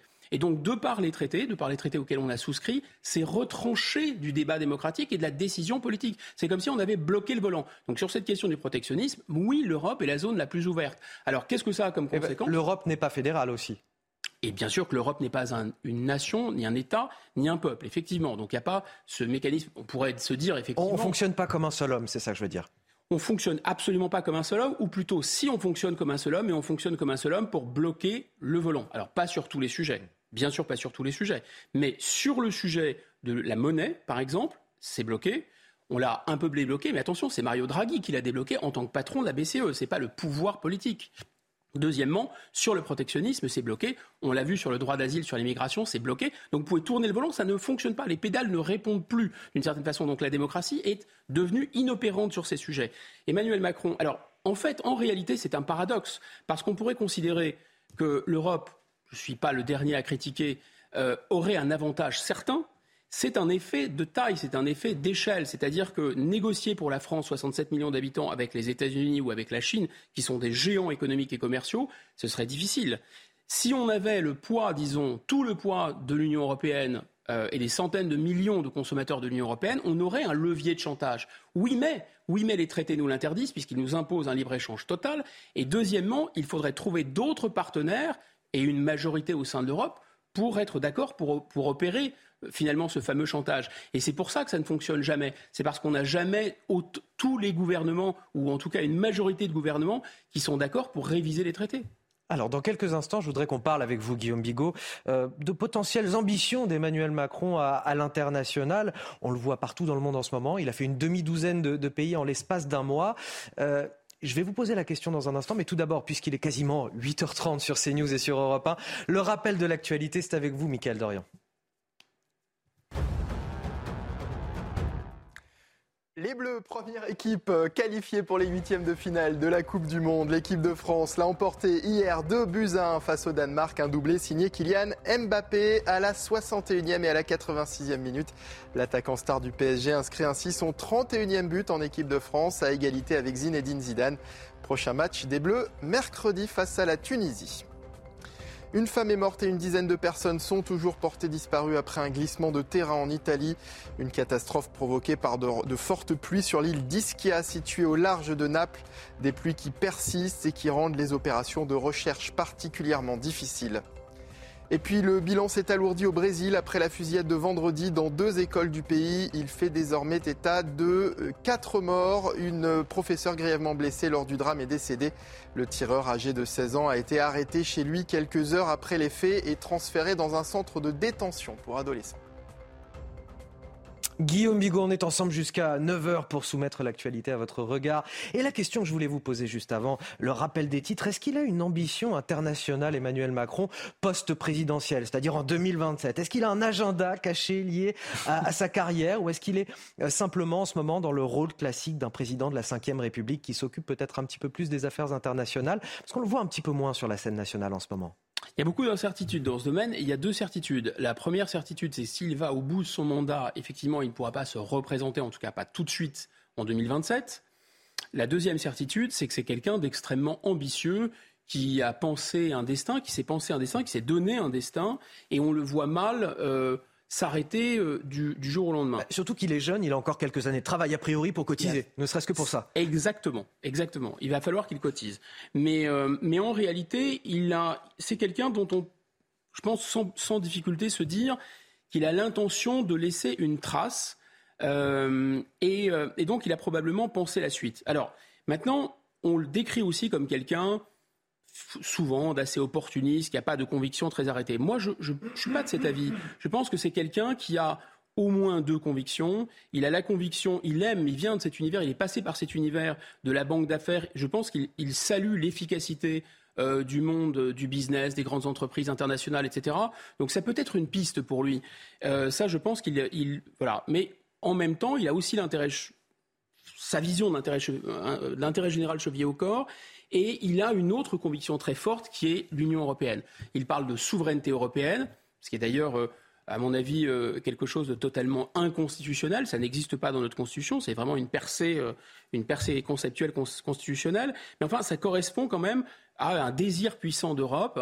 On l'a vu, il ne met pas son drapeau européen ou ses convictions européennes dans la poche. Donc de là à penser qu'il pourrait non seulement briguer le poste de président de la Commission européenne, mais au-delà de réformer les institutions européennes pour, que les institutions européennes se dotent d'un véritable exécutif et qu'il en prenne la tête, il n'y a peut-être pas très loin.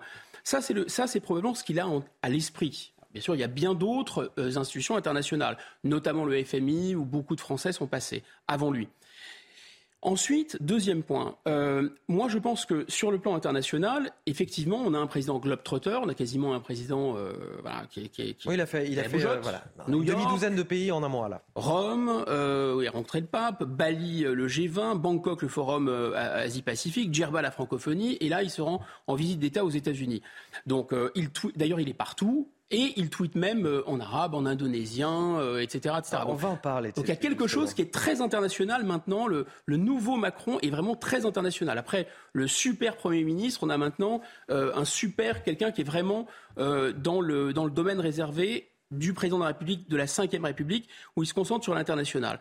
Est-ce que c'est un moyen d'esquiver et de quitter le pays? Je ne le crois pas. Je pense qu'en fait, il a cette idée euh, de probablement, vous avez raison, de préparer la suite. Mais là, si on regarde dans le détail, on se dit tout de même euh, que l'Allemagne, euh, on est fâché avec eux, l'Italie, on est fâché avec eux, la Grande-Bretagne, on est fâché avec eux, les États-Unis, de Trump, on était fâché avec eux, et maintenant euh, Biden, ils nous ont quand même cassé le bras dans l'affaire des sous-marins, même si on fait des risettes ensemble. La Russie, euh, M. Macron semble beaucoup moins discuter avec M. Poutine, même s'il va bientôt lui reparler, mais en tout cas, il n'a pas réussi vraiment à le faire changer d'avis. Alors, ce n'est pas un reproche, mais grosso modo, le canal avec la Russie, entre la Russie et l'Ukraine, c'est plutôt la Turquie qui a, le, qui a, le, qui a fait l'intermédiaire, et la Turquie elle-même, on s'est brouillé avec eux.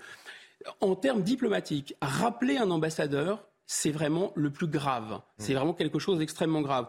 On l'a fait avec des alliés traditionnels, on l'a fait avec les États-Unis, on l'a fait avec l'Italie, on l'a fait avec l'Australie. Et on l'a fait pas avec un allié, mais avec la Turquie. Et manifestement, Guillaume Bigot, il y a un pays avec lequel... Il y a du boulot, je veux dire. Il y a du boulot pour que... Il y a du euh, boulot. Et manifestement, Emmanuel Macron n'a pas, envie, n'a pas envie de se brouiller avec le Qatar. Pourquoi je vous dis ça? Parce qu'il a tweeté euh, hier euh, Cette Coupe du Monde de football, la première organisée dans le monde arabe, témoigne de changements concrets qui sont à l'œuvre. Le Qatar s'est engagé dans cette voie et doit continuer. Il peut compter sur notre soutien. Alors c'est bien parce que d'une part déjà il nous disait il y a quelques jours qu'il ne fallait pas politiser le sport, donc là il le fait, et pour, euh, disons, euh, introniser le, Qatar dans le concert des nations, s'il ne l'était pas déjà, mais en tout cas pour louer les efforts du Qatar et du monde arabe globalement. Est-ce que ça vous surprend ce tweet? Non, ça ne me surprend pas et c'est presque de presque de bonne guerre. Je pense qu'il y aurait vraiment mauvaise grâce. On peut discuter du choix qui a été fait du Qatar. Euh, je pense que ça vaut vraiment la peine de revenir sur les conditions aussi euh, d'attribution. Je pense qu'il y aurait beaucoup à dire sur le rôle de Michel Platini, sur le rôle de Zinedine Zidane, sur le rôle de l'entourage du président Sarkozy, sur comment ça s'est fait, etc. Euh, mais on ne peut pas s'étendre là-dessus. Maintenant que c'est fait, ça paraît quand même pas très élégant de revenir sur sa décision. Il faut aussi qu'un État, la France en l'occurrence, ait une continuité de sa parole et de son action. Donc à partir du moment où ça se fait au Qatar, je pense que le mieux, c'est que ça se fasse dans les moins mauvaises conditions.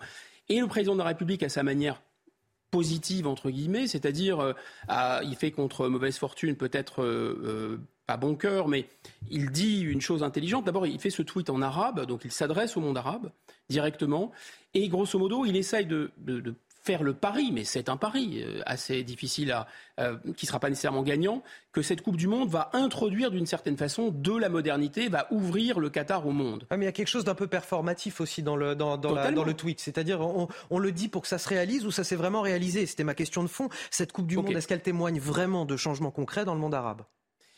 Alors, le monde arabe et le Qatar, c'est pas la même chose. C'est peut-être ça, d'ailleurs, la première fragilité de cette position du président de la République. Parce que le Qatar est un pays très particulier. C'est un, voilà, donc ce c'est pas tout à fait une nation, c'est pas tout à fait un peuple, c'est plutôt une tribu qui a trouvé beaucoup de gaz et qui, euh, à partir euh, d'une zone très très isolée, très aride, a pu construire un projet qui est un projet qui est assez hybride finalement. C'est presque un projet de business porté par une famille. C'est presque une entreprise familiale qui a des moyens, si vous voulez, d'une multinationale. C'est ça le Qatar finalement, avec une ouverture au monde très importante, tout en ayant une énorme fermeture au monde sur le plan des valeurs. Donc c'est quelque chose de très particulier. Est-ce que c'est représentatif des, des, pays arabes? Non. Si la Coupe du Monde avait été organisée en Égypte, si la Coupe du Monde avait été organisée euh, euh, dans le cœur du monde arabe, en Irak ou au Maghreb, oui, ça aurait beaucoup plus de sens. Là, le Qatar, il n'est pas sûr que le Qatar soit représentatif, si vous voulez, du monde arabe dans, son, dans sa diversité. C'est le premier point. Le second point, c'est qu'on peut quand même se poser la question, ne serait-ce que dans la relation bilatérale, est-ce que la France a plus d'influence sur le Qatar en termes sociétaux, en termes politiques, en termes de valeurs, que le Qatar n'a d'influence en France? Je vous laisse réfléchir à la, la réponse. On a fait un petit euh, détour par l'international. On va revenir en France à présent, Guillaume Bigot. Les petites communes face à l'explosion de la facture énergétique. À Saint-Pierre-du-Perret dans l'Essonne, cette facture, elle a été multipliée par 5. Et le résultat, il est terrible, puisque le maire doit, résoudre, doit se résoudre à fermer l'un des cinq groupes scolaires de la ville. Il accueillait pas moins de 300 élèves qui vont devoir être dispatchés dans les autres établissements à la rentrée 2023. La décision provoque évidemment les mois des habitants du quartier. Écoutez ce reportage de Léo Marcheguet et Florian Paume avec le récit de Thomas Chama. Pour les 300 élèves de cette école élémentaire, c'est la douche froide. Dès la rentrée prochaine, ils seront dispatchés dans les quatre autres établissements de la ville, une mesure d'économie totalement injuste pour les parents. Aujourd'hui, on est en train de nous retirer un établissement qu'on aime, un équilibre que nos enfants ont déjà. On ne devrait pas toucher à l'éducation. On nous méprise en tant que parents, en tant qu'enseignants, en tant qu'habitant de Saint-Pierre et puis en tant que citoyen français. En cause la flambée des prix de l'énergie. En deux ans, la facture des bâtiments publics de la commune a été multipliée par 5. Pour le maire, il faut faire un choix. Les écoles de la ville sous-utilisées doivent être optimisées. Moi, je dois trouver des solutions pour trouver l'argent pour payer mes factures.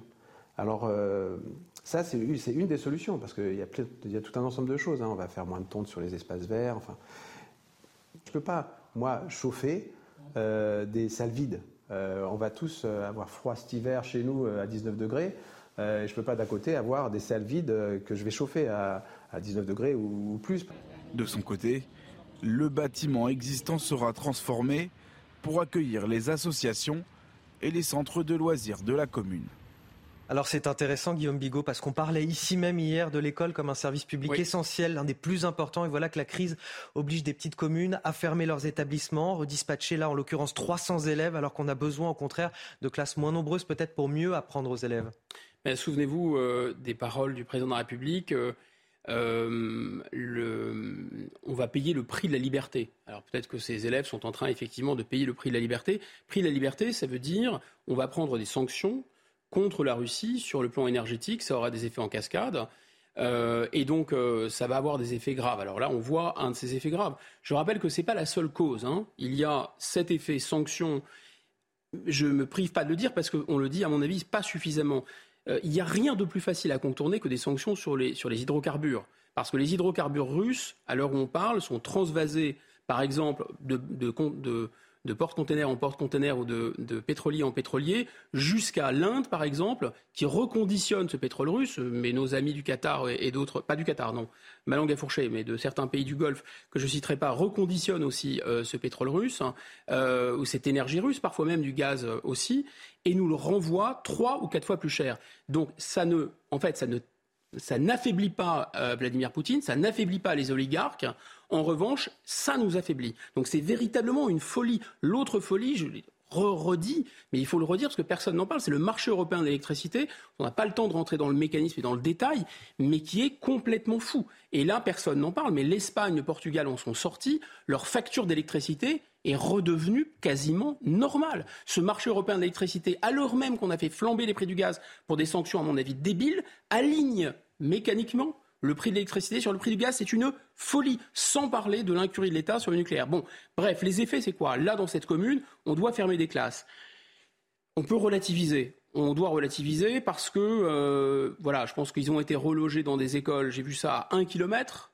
C'est une chance pour eux, ils ont des écoles à un kilomètre. Et deux, parce qu'il y a des classes qui étaient quand même euh, vides, euh, occupées à 30 ou à 60 il n'en reste pas moins que le symbole est très fort. C'est-à-dire qu'un maire, et je rappelle que les maires et toutes les collectivités locales sont obligées d'équilibrer leur budget. Si elles n'équilibrent pas leur budget, ils peuvent être mis sous tutelle par le préfet et la Cour régionale des comptes. Et cette commune a justement failli être euh, bah, mise sous tutelle par, par la préfecture. Donc, comme leur facture de fluide est passée de 500 000 euros en 2021 à 2,7 millions d'euros euh, cette année, multiplication par 5, ils n'ont plus le choix. Sinon, ils seront mis sous tutelle.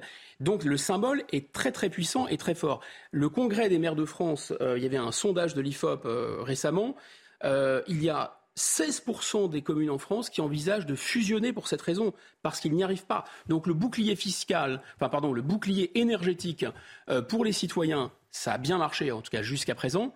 Euh, pour les collectivités locales et pour les entreprises, c'est une toute autre paire de manches. Alors justement, selon une enquête publiée par cette euh, Association des maires de France, 18% des édiles, 18% euh, des maires, c'est environ un maire sur cinq, envisage d'augmenter les impôts locaux. Et l'AMF, l'Association des maires de France, nous dit mais finalement, c'est pas beaucoup par rapport à la difficulté rencontrée par les, par les maires de France.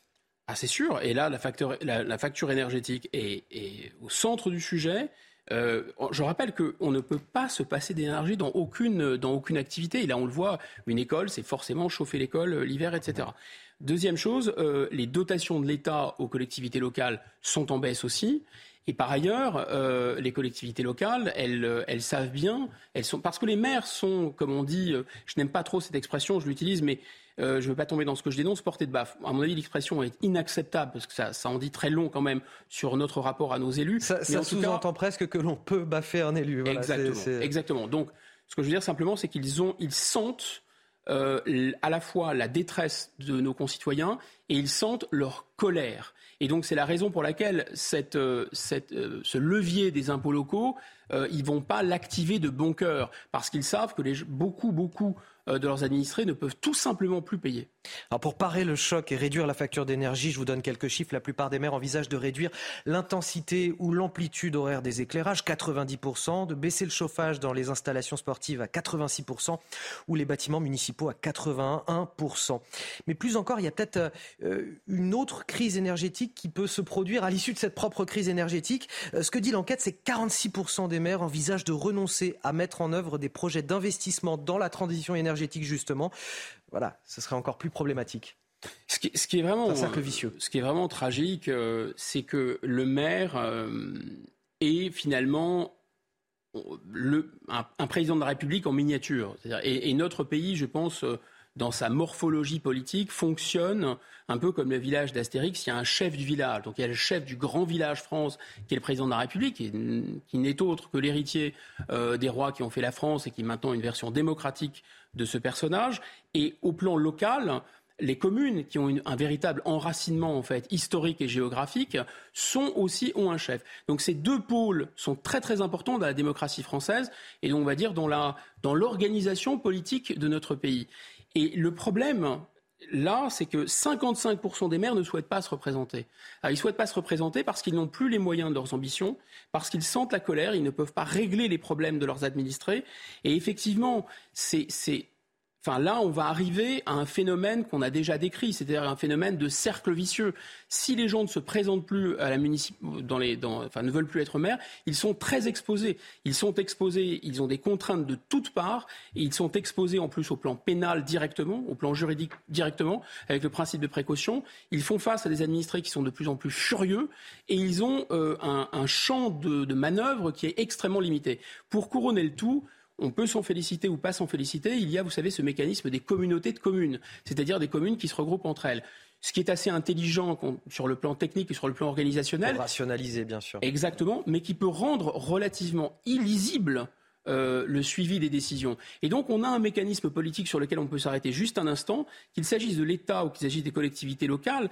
Le pouvoir politique, en fait, qu'il le veuille ou qu'il le subisse, se dilue. Et ce qui veut dire que la responsabilité se dilue. Donc, vous élisez des gens qui eux-mêmes ne peuvent plus prendre de décision, soit parce qu'ils sont verrouillés par l'Europe, soit parce qu'ils sont verrouillés par la mondialisation, soit parce qu'ils sont verrouillés par l'État quand il s'agit de collectivités locales ou les collectivités de communes. Donc il y a quelque chose comme une ingouvernabilité qui, lentement mais sûrement, est en train de se mettre en place. Voilà ce que l'on pouvait dire donc sur ces euh, chevilles ouvrières quelque part de l'autorité publique. Absolument. Euh, Guillaume Bigot pour Face à Bigot jusqu'à 9h. On a encore quelques minutes pour parler des députés, cette fois au bord de la crise de nerfs. Les députés, je crois qu'on a pu le constater cette semaine avec une invective dans l'hémicycle. Ils sont, semble-t-il, épuisés par les séances qui se prolongent tard la nuit, parfois le week-end, les amendements qui tombent par centaines. Ce mardi, leur présidente, Yael Braun-Pivet, va réunir les chefs de groupe pour évoquer une éventuelle réduction de leur temps de travail. Alors, faut-il sauver nos députés du burn-out? C'est la question que je vais vous poser, Guillaume Bigot. Ça vous fait sourire, mais c'est une vraie question Bien quand sûr, même, et on va question. voir ce qu'en pensent aussi euh, les Français, à qui on demande de travailler beaucoup. Juste après ce reportage, donc signé Elodie Huchard et Marion Bercher, avec le récit de Michael Dos Santos. 419 contre 116. Désormais, et plus que jamais, chaque voix compte. Sans majorité absolue à l'Assemblée nationale, les élus Renaissance s'assurent d'être dans l'hémicycle et de draguer les élus de l'opposition pour obtenir des accords sur les textes. En face, siéger offre l'opportunité de mettre en minorité le gouvernement. Logiquement, le rythme s'intensifie. On n'a aucun temps pour préparer les textes, c'est-à-dire qu'on a les textes quelques jours avant qu'ils arrivent dans l'hémicycle, donc on est dans une lessiveuse permanente, et puis euh, on, a des séances nocturnes qui parfois peuvent se terminer euh, tard. Donc en fait, euh, là, l'enjeu pour à peu près tous les députés, je pense, de l'Assemblée nationale, c'est d'être dans les circos aujourd'hui. Des circonscriptions que les députés de province ont du mal à lâcher alors que la menace de dissolution plane encore. Les élus retraités ou de régions parisiennes rencontrent moins de difficultés pour être présents dans l'hémicycle. Pour réduire le temps de travail, chacun y va donc de sa proposition. Siéger trois semaines, puis rester une semaine dans la circonscription du côté de la majorité. Ou encore finir les séances à 20 heures deux fois par semaine pour le Rassemblement national. Pour obtenir une réduction du temps de travail, les groupes politiques devront se mettre d'accord à l'unanimité. Reste à savoir comment serait accueillie la nouvelle à l'heure où les Français sont invités à en faire davantage. Elle n'a jamais vu ça. C'est ce que dit la médecin généraliste de l'Assemblée qui Ah oui. se dit inquiète pour les députés. Ah bah oui, je vous le dis. Euh, de très nombreux élus sont malades ou fatigués, solliciteraient la généraliste du Palais Bourbon, notamment à cause du rythme de travail des depuis les législatives. Faut-il, Guillaume Bigot, sauver nos députés du burn-out? Euh, on va essayer de décortiquer cette question qui n'est pas si simple qu'il euh, qu'il- y paraît. Oui, oui. je- ma, ma question était provocatrice, Oui, oui, je sais bien, mais elle était bien, elle était néanmoins bien, néanmoins bien posée parce qu'en fait, finalement, évidemment, c'est plus compliqué que ça. euh, ça veut dire que ça ça reflète qu'il y a un véritable burn-out et je pense qu'il y a un burn-out. hein. Et en même temps, on, on est tous, nous, en tant que simples citoyens, avec une, une pointe d'ironie quand on entend quand on entend ça, parce que la société est vraiment sous pression par ailleurs. Euh, et on se dit bon, eux ils l'ont cherché, eux ils l'ont voulu euh, d'être député. C'est ça qu'on entend aussi. Euh, moi, je pense que d'abord, il faut bien comprendre qu'on est dans une situation particulière avec cette session parlementaire qui a démarré avec la nouvelle après la nouvelle élection législative. C'est que la présence des députés est requise puisque les textes peuvent passer ou ne pas passer. C'est assez nouveau. Il n'y a plus une très large majorité. Donc l'enjeu est quand même très important. Donc il se passe enfin quelque chose à l'Assemblée nationale et enfin les députés sont hyper mobilisés. Deuxièmement, Ah, Vous me dites qu'ils sont payés à faire quelque chose, là, concrètement, si ah, je mais vous ça, bien. ça, je vous le confirme. Ils ont toujours été payés à faire quelque chose, mais on les voyait moins, et notamment moins aux séances, et notamment moins pour les votes. Euh, parce qu'ils font beaucoup d'autres choses que voter, par ailleurs, on, on va y venir. Deuxièmement, il y a ce deuxième élément de contexte, hein, c'est l'antiparlementarisme qui monte, c'est la détestation de tous les élus, et donc on a tous, plus ou moins, en arrière-fond de notre esprit, vous savez, Jean Gabin dans euh, le film Le Président en noir et blanc, euh, euh, très beau film des années 50, je crois, où voilà, il, il- est devant, il parle devant un hémicycle qui est bondé, plein à craquer, et voilà, c'est la nostalgie d'un député qui serait hyper mobilisé, totalement au service de l'intérêt général, totalement au service de ses électeurs, etc. Et donc on se dit bon, mais ceux d'aujourd'hui, c'est pas possible, ils chouinent, ils se plaignent, euh, ils veulent pas bosser. Bon, je crois que un, c'est pas idiot de les défendre. Pourquoi c'est pas idiot de les défendre? D'abord parce qu'il faut bien imaginer qu'un député déjà, il a une injonction contradictoire de base. Oublions pas qu'il doit être dans l'Assemblée nationale, dans l'hémicycle, mais aussi en circonscription. Et s'il n'est pas en circonscription, on va lui le reprocher. Dès lors qu'il y a une inauguration, dès lors qu'il y a un événement, il faut qu'il soit là auprès de ses électeurs et d'une certaine façon, c'est normal. Et il n'a pas le don d'ubiquité. Et il n'a pas le don d'ubiquité. Deuxièmement, le travail parlementaire, c'est non seulement voter les lois, les fameux amendements, les séances, les questions au gouvernement, tout le monde a ça en tête, mais c'est aussi un travail de contrôle. Le, Parlement, il a deux fonctions. Il vote la loi et il contrôle le gouvernement. Donc il y a un travail en commission pour élaborer les lois, des commissions spécifiques. Il y a un travail de groupe parlementaire quand la plupart d'entre eux appartiennent à des groupes parlementaires. Il y a un travail d'enquête qui peut être lancé. Il y a un travail de contrôle plus généralement. Ensuite, le temps qui est rythmé euh, normalement, ce sont des sessions ordinaires. Ces sessions ordinaires, elles ne se tiennent pas tout le temps, il y en a plusieurs dans l'année. C'est de mardi à jeudi. Ça comprend déjà des sessions de nuit et ça peut être étendu le week-end, y compris le dimanche, et il peut y avoir des sessions extraordinaires. Il y a un cabinet qui a fait une enquête. En moyenne, un député, je vais les défendre, travaille de 50 à 100 heures par semaine. Mais il y a deux bémols. Donc, je serais plutôt favorable, effectivement, et ça paraît plutôt sain de- de- de- d'empêcher que, les, que les députés tombent au burn-out. Mais il y a deux problèmes. Le premier problème, c'est la productivité. Il y a quand même des gens qui déposent des amendements pour déposer des amendements. Il y a quelqu'un de LR qu'on appelait amendator, tellement il en dépendait. Et il y a des gens qui déposent quatre, et ils, sont, ils signent sur les registres de quatre commissions différentes en même temps, le même jour, à la même heure. Donc parfois, il y a quand même un petit peu d'abus. Et donc je pense qu'il faudrait que leur travail soit plus productif. Et enfin, eh bien, si euh, ils, ils se prononcent sur l'allongement des retraites, ça va être un peu compliqué pour eux de réduire leur temps de travail. Bon, en tout cas, il ne faut pas faire de démagogie sur cette question. Surtout ce que pas. vous nous dites. Eh bien, merci euh, Guillaume pour cet Merci à échange. vous. On arrive à la, à la fin du temps qui nous est imparti et on va rejoindre Sonia Mabrouk. Bonjour Sonia. Euh, vous nous attendez tout à l'heure pour euh, 10 heures. Le grand rendez-vous, c'est News Europe 1, Les Échos. Qui est votre invité aujourd'hui, Sonia? Bonjour à vous Anthony et bonjour à tous. Notre invité ce matin, c'est le ministre des Transports, Clément Beaune. Sur quel sujet allez-vous l'interroger, Sonia? Les sujets dont vous avez parlé depuis ce matin, vous avez fait référence, Anthony, à la une du Parisien. Elle est très intéressante parce qu'elle montre comment le gouvernement va tenter à présent de s'intéresser ou de montrer qu'il s'intéresse encore plus aux classes moyennes. Tout cela a des accents droitiers, voire même très sarkozystes. On interrogera le ministre Clément Beaune, qui lui vient de la gauche. Et puis, bien sûr, elle est en charge des transports. Dans ce contexte d'inflation, c'est très important. On parlera aussi de la sécurité dans les transports. Bref, c'est un programme très chargé.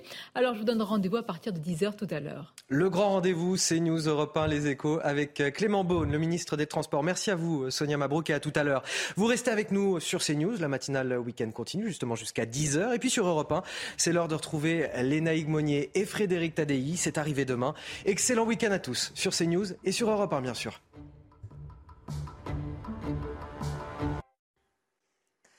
C'est le retour de la pluie sur le nord-ouest du pays, des pluies parfois soutenues sur la Bretagne, la Normandie. Elles se dirigent progressivement vers l'est. Elles concernent ce matin également le bassin parisien avec un fort vent d'ouest qui a tendance même à se renforcer euh, d'heure en heure. Le temps est plus ensoleillé sur le sud. Sur les massifs, on a de très belles conditions ensoleillées. Le vent d'autant se lève et se renforce aussi sur le midi euh, toulousain avec encore des brouillards tenaces sur la Bourgogne, l'Alsace ou le Val-de-Saône. Au cours de l'après-midi, on retrouve cette même perturbation encore une fois sur le nord-ouest, avec des pluies de plus en plus fortes sur la Bretagne et euh, la Normandie. Les brouillards se dissipent en général plus difficilement sur euh, le Val de Saône. Le ciel sans nuages avec des entrées maritimes sur le golfe du Lion, avec parfois quelques averses. Et le vent se renforce sur le sud-ouest, mais aussi sur le nord-ouest. Les températures sont en baisse ce matin. On a même eu euh, quelques gelées sur Grenoble ou encore au Puy-en-Velay avec moins 1 degré. Le maximum, c'est 11 pour Rennes. Au cours de l'après-midi, les valeurs sont en baisse, mais elles restent au-dessus, encore une fois, des moyennes de saison. Pas de vrai froid aujourd'hui. 10 pour euh, Paris, 8 euh, pour Strasbourg, un maximum de 18 pour Ajaccio. Droit dans vos bottes, devant la météo, avec Bexley. Bexley, bon chic, bon sens. De l'info, de l'analyse des débats. Bienvenue dans la matinale week-end. Bon réveil à tous. J'ai le plaisir d'accueillir un certain Philippe David. Vous le connaissez, animateur Sud Radio, qui me fait le plaisir d'être là un matin. Bonjour Philippe. Bonjour Anthony, bonjour Guillaume et bonjour à tous. Plaisir totalement partagé. Plaisir immense et partagé euh, aussi euh, par moi-même et par Guillaume Bigot qui reste ah avec moi jusqu'à 10h comme tous les week-ends. Hein.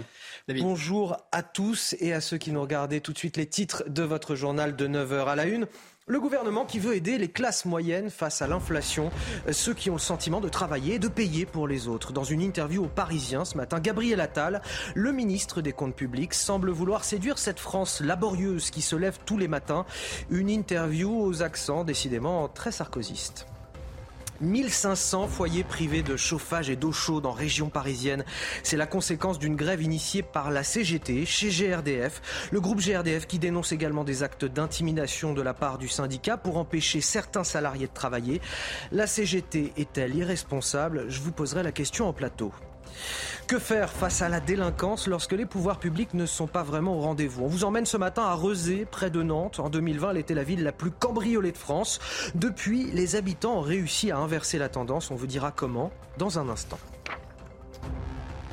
Mais on commence tout d'abord avec euh, le Parisien aujourd'hui en France et cette interview de Gabriel Attal qui veut envoyer un message à la France laborieuse qui se lève tous les matins, c'est son expression.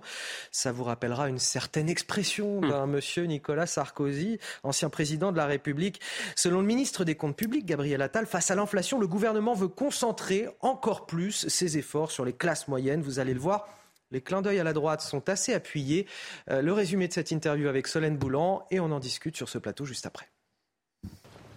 Dans un contexte de forte inflation, le ministre des Comptes publics Gabriel Attal entend prioriser les classes moyennes et la France qui travaille. J'assume mon attachement à ce que l'on concentre l'effort vers les classes moyennes, la France laborieuse qui se lève tous les matins en ayant le sentiment de travailler pour d'autres est notre priorité. Pourtant, une étude de l'INSEE affirme que les mesures sociales et fiscales prises en 2020 et 2021 ont surtout profité aux plus aisés. J'assume de prendre des mesures en direction de ceux qui travaillent et veulent voir leurs impôts diminuer. Tout comme j'assume que nous ayons accompagné les plus précaires avec des aides comme aucun autre pays. Une position qui pourrait être perçue comme un clin d'œil à la droite, alors qu'Emmanuel Macron souhaite une alliance avec LR à l'Assemblée. La valeur travail n'est heureusement pas la propriété d'un camp, les Français attendent de nous de valoriser ceux qui font avancer le pays. Je déplore que certains à gauche préfèrent défendre le droit à la paresse. Ce vendredi, le Parlement a adopté un dernier budget rectifié pour 2022.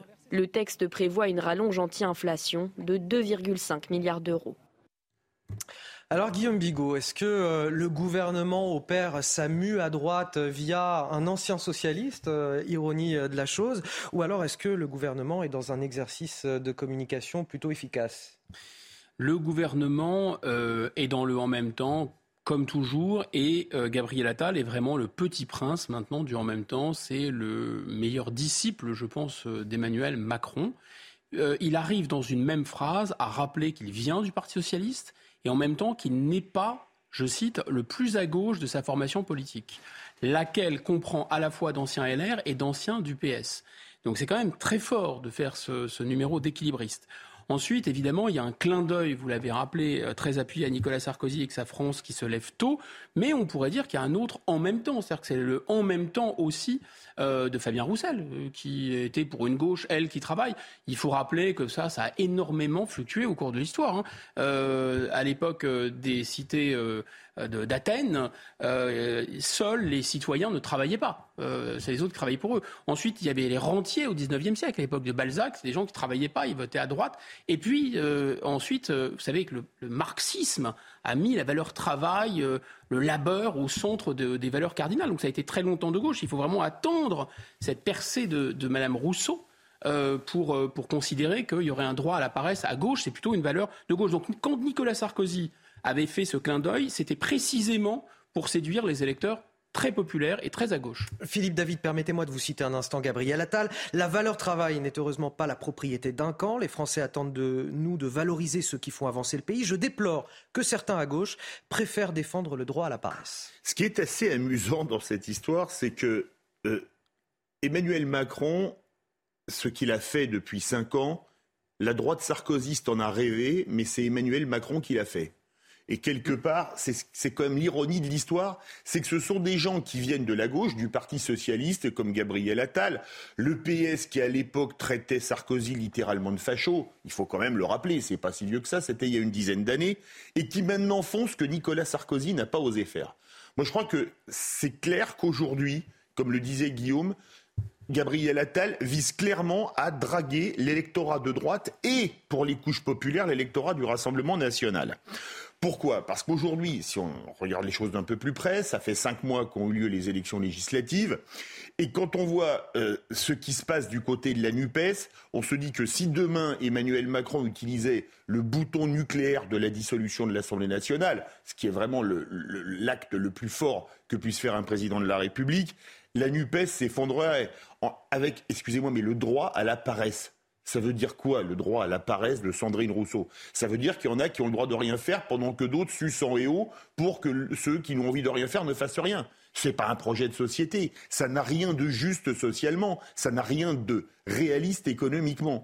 Donc, en plus, on est en période d'élection du futur président des LR. Inutile de dire que Gabriel Attal vise clairement à récupérer de l'électorat de droite. Mais on sent bien qu'il se positionne effectivement à droite en, excluant directement cette euh, gauche qui invoque un, droit à la paresse, euh, Guillaume Bigot. Est-ce que c'est pour répondre aussi à la critique que Nicolas Sarkozy avait fait justement à l'égard d'Emmanuel Macron en lui disant il faut qu'il se positionne à droite franchement maintenant? Oui, enfin, la, le, meilleur euh, service qu'avait rendu euh, Nicolas Sarkozy à Emmanuel Macron, c'était quand même cet aveu Emmanuel Macron, c'est moi en mieux. Et ça rejoint totalement euh, ce que disait Philippe David jusque-là. Mais je complète ce propos en disant que c'est à la fois du Sarkozy, mais c'était aussi du DSK ou du Rocard, parce qu'en réalité, entre DSK, Rocard, Sarkozy, Chirac, il n'y a pas une feuille de papier à cigarette. Mmh. C'est-à-dire sur 80% et sur le cœur du dispositif est politique, c'est-à-dire toujours plus d'Europe, toujours plus de droits individuels, toujours plus de libéralisme, toujours plus de services aux grandes entreprises, il y a un alignement à 99,9%. Alors le, test ADN n'est pas total, hein, complet. Vous avez peut-être 0,1% qui change, on n'utilise pas les mêmes termes, on ne fait pas exactement la même com. Il y en a un qui est, un peu plus dur, euh, voilà, enfin, c'est du Darmanin. Il y a la nuance Darmanin-Macron, si vous voulez, euh, éventuellement dans le ton. Mais sinon, on est parfaitement aligné. Euh, c'est plusieurs politiques, plusieurs coups politiques à plusieurs bandes, ce que fait là euh, euh, Gabriel Attal, ce qui montre encore une fois, ce qui souligne encore une fois son habileté. D'abord, il dit que la France laborieuse, si on le suit, c'est la France des classes moyennes qui payent encore l'impôt sur le revenu, si on lit vraiment son, entretien. Ça veut donc dire que les smicards qui ne payent pas l'impôt sur le revenu parce qu'ils ne gagnent pas assez, eux, c'est pas la France laborieuse. C'est intéressant. Mais moi, je vous réponds. On parle de la France qui paie pour les autres.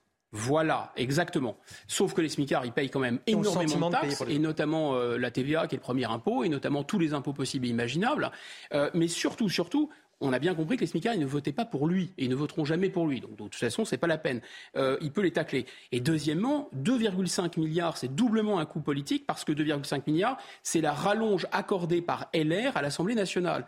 Et donc, il se la réapproprie d'une certaine façon en disant, euh, non pas c'est grâce à moi, il faut pas exagérer, mais finalement, en creux, ils ont bien fait de faire ça. Moi, je dis, attention, où sont les priorités? Monsieur le ministre des Comptes publics, refaisons les comptes. 2,5 milliards de plus pour les classes moyennes, je veux bien. Dans la même interview, il avoue que la fraude fiscale, c'est 20 milliards. Bon, bah, qu'est-ce que vous faites? Euh, On peut se poser la question. Il faut vous mettre au boulot. Euh, la fraude sociale, et notamment à destination de l'étranger, 150 milliards. Ça vous parle? Face aux 2,5 milliards pour les classes moyennes.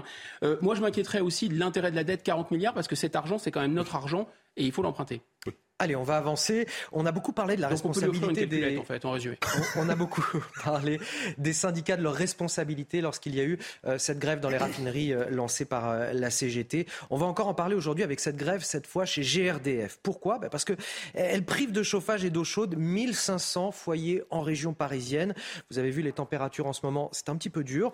On en parle avec vous, Michael Dorian. Michael, cette grève, elle est une nouvelle fois initiée par la CGT. Ouais, et le problème, c'est que cette grève elle dure. Conséquence de ça, eh ben, des interventions euh, bloquées qui sont de plus en plus nombreuses comme on a de nombreux agents en grève, il y a un certain nombre d'interventions chez des usagers qui ne peuvent pas être réalisées, a indiqué à l'AFP la CGT. En gros, vous êtes chauffé au gaz euh, à la maison, vous avez une panne de chauffage, vous avez besoin euh, d'une intervention en urgence de GRDF, et ben vous allez devoir attendre longtemps et certainement très longtemps. Alors, combien de temps justement Eh bien, joint par nos confrères du Figaro, GRDF assure mettre tout en œuvre pour rétablir le gaz dans les 48 heures pour les cas les plus, euh, euh, les plus délicats. Les cas les plus délicats, ce sont les personnes âgées ou les enfants euh, en bas âge. Sauf que, eh ben, dans les faits, c'est beaucoup plus compliqué. GRDF précise que cette tâche n'est pas simple à réaliser en raison d'actes de malveillance et d'intimidation de la part de la CGT pour empêcher des salariés de travailler. Des outils et des véhicules ont été dégradés, du matériel a été volé, ce qui limite la capacité d'intervention des non-grévistes. À noter que la CGT est la seule organisation à poursuivre la grève. Elle rejette un accord sur les salaires signé le 18 novembre dernier par les trois autres organisations. Le préavis court pour le moment jusqu'au 2 décembre. Merci, Michael Dorian. Philippe David, la CGT est-elle irresponsable? Mais déjà, excusez-moi, mais s'il y a des vols de matériel, de la dégradation de matériel, il y a une seule chose qui s'impose, un licenciement, non pas en faute grave, mais en faute lourde. C'est même du pénal, C'est même du pénal, parce que saboter du matériel ou en voler, ça s'appelle du pénal. Vous entend? Comment? Peut-être que le patron de GRDF vous ah entend. bah, excusez-moi, mais un patron qui fait son travail correctement, si des salariés volent ou sabotent, ça relève du pénal. après, vous savez que c'est un conflit social et que forcément, euh, ça peut envenimer les choses assez facilement. excusez-moi, mais je pense aux 1500 personnes qui ont ni eau chaude ni euh, chauffage avec le temps qu'il fait en ce moment, l'humidité, etc., ça ne doit pas être une sinécure de passer euh, la nuit avec une chambre dans laquelle il doit faire 6 ou 7 degrés. Bon, la CGT. Oui, bah, la CGT, est égale à la CGT. C'est-à-dire, vous savez, euh, elle n'a pas changé depuis 40 ans. Rappelez-vous la marionnette d'Henri Krasuki dans le Bébé Show.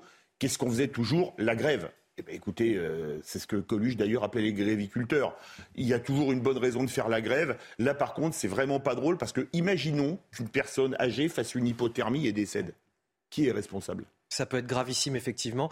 Euh, Guillaume Bigot, elle est trop radicale, la CGT, dans ses actions?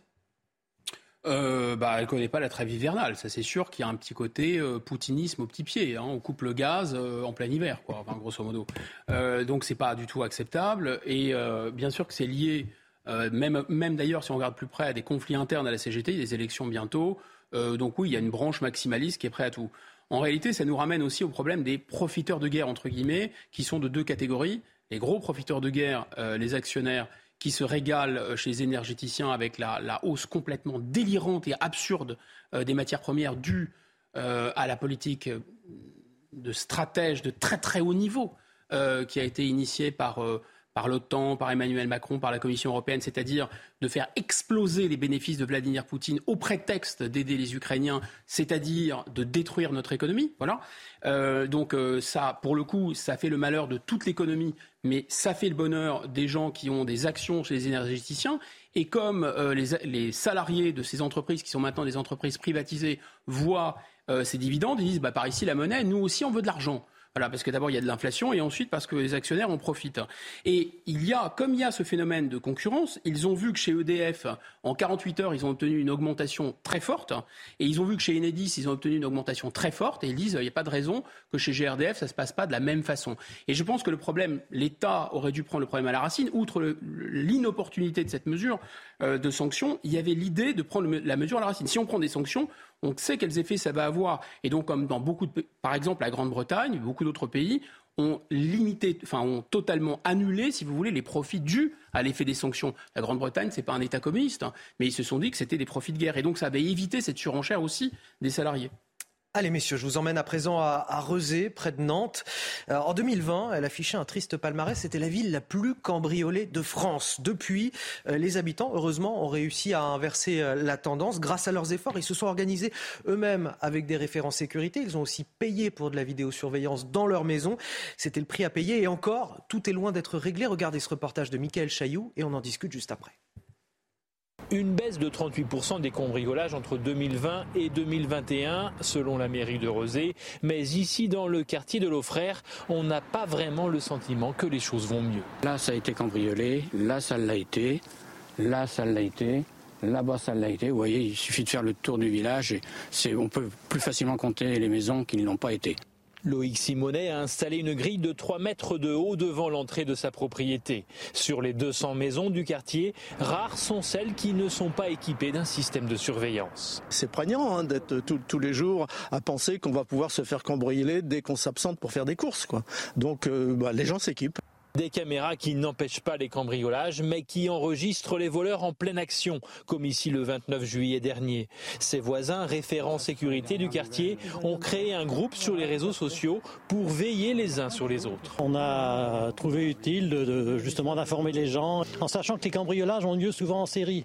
Donc ça permet d'être vigilant et d'alerter les gens. Et un cambriolage, attention, euh, méfiez-vous. Euh. Si les cambriolages sont en baisse, les vols de voitures, comme ici un pot catalytique découpé en pleine nuit dans le quartier sont en hausse.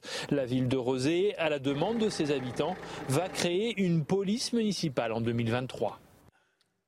Philippe David, est-ce que euh, on doit se résoudre en quelque sorte à, privatiser euh, la sécurité des Français dans ce type de commune euh, quand les, pouvoirs publics font défaut? Là On voit que ça a mis trois ans quand même avant qu'une police municipale se mette en place. Elle n'est pas encore mise en place. Elle sera en place en 2023.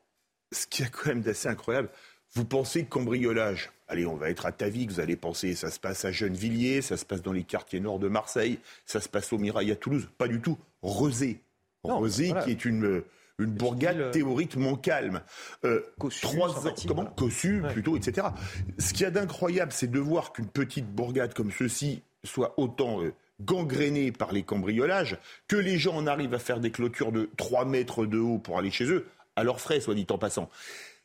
La privatisation de la sécurité, c'est un scandale. La sécurité, c'est du régalien. La première, des libertés, c'est la sécurité. C'est d'aller et venir en sécurité, en liberté. C'est de pouvoir partir de chez soi sans se faire cambrioler. C'est de pouvoir garer sa voiture sans se la faire voler ou dégrader. C'est ça. Mais depuis des années, on a totalement abandonné le régalien. Parce que la question qui se pose, quand on arrête des cambrioleurs, est-ce qu'ils sont durement sanctionnés par la justice? Posez la question. question. Posez la question, c'est y répondre. 9h15 sur CNews, c'est l'heure du rappel de l'actualité. Après, on parlera avec Guillaume Bigot. C'est fait, les Bleus, première équipe qualifiée pour les huitièmes de finale de la Coupe du Monde de football. L'équipe de France hier l'a emporté 2 buts à 1 face au Danemark.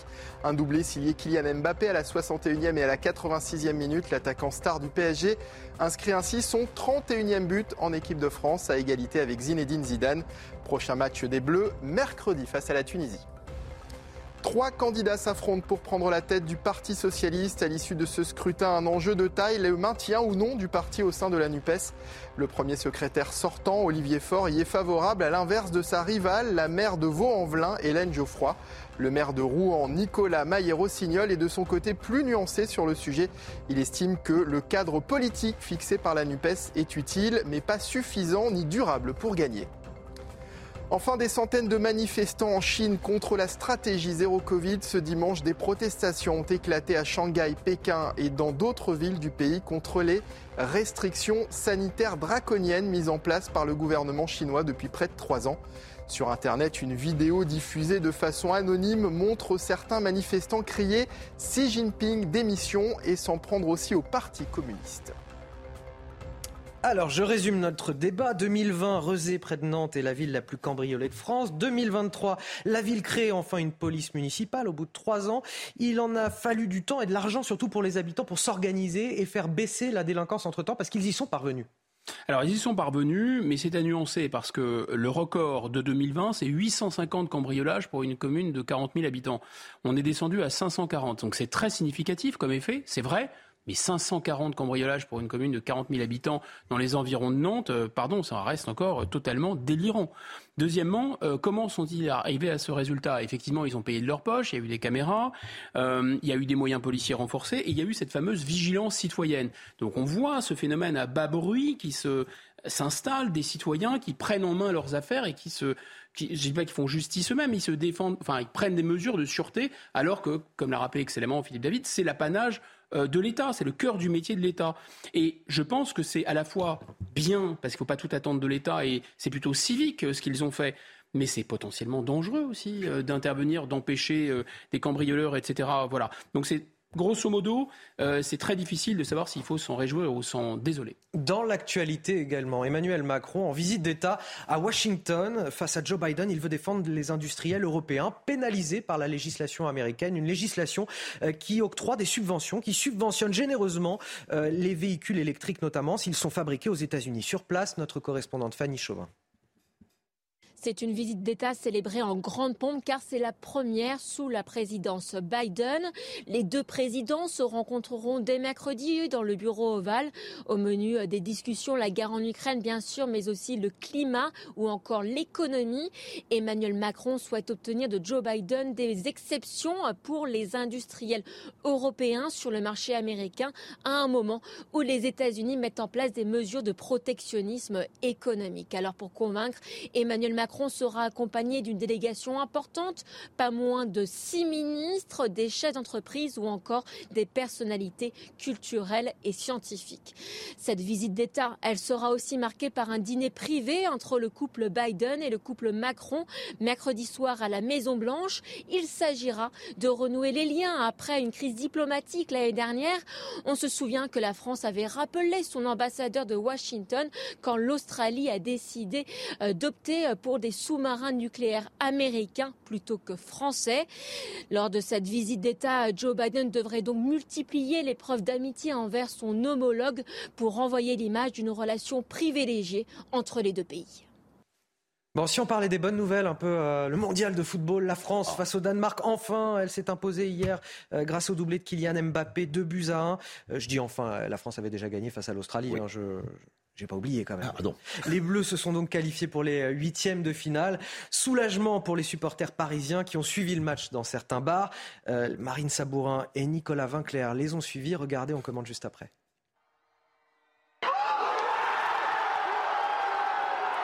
Des cris de soulagement à la 81e minute. Après une deuxième mi-temps compliquée pour les Bleus, Kylian Mbappé offre un doublé décisif contre le Danemark.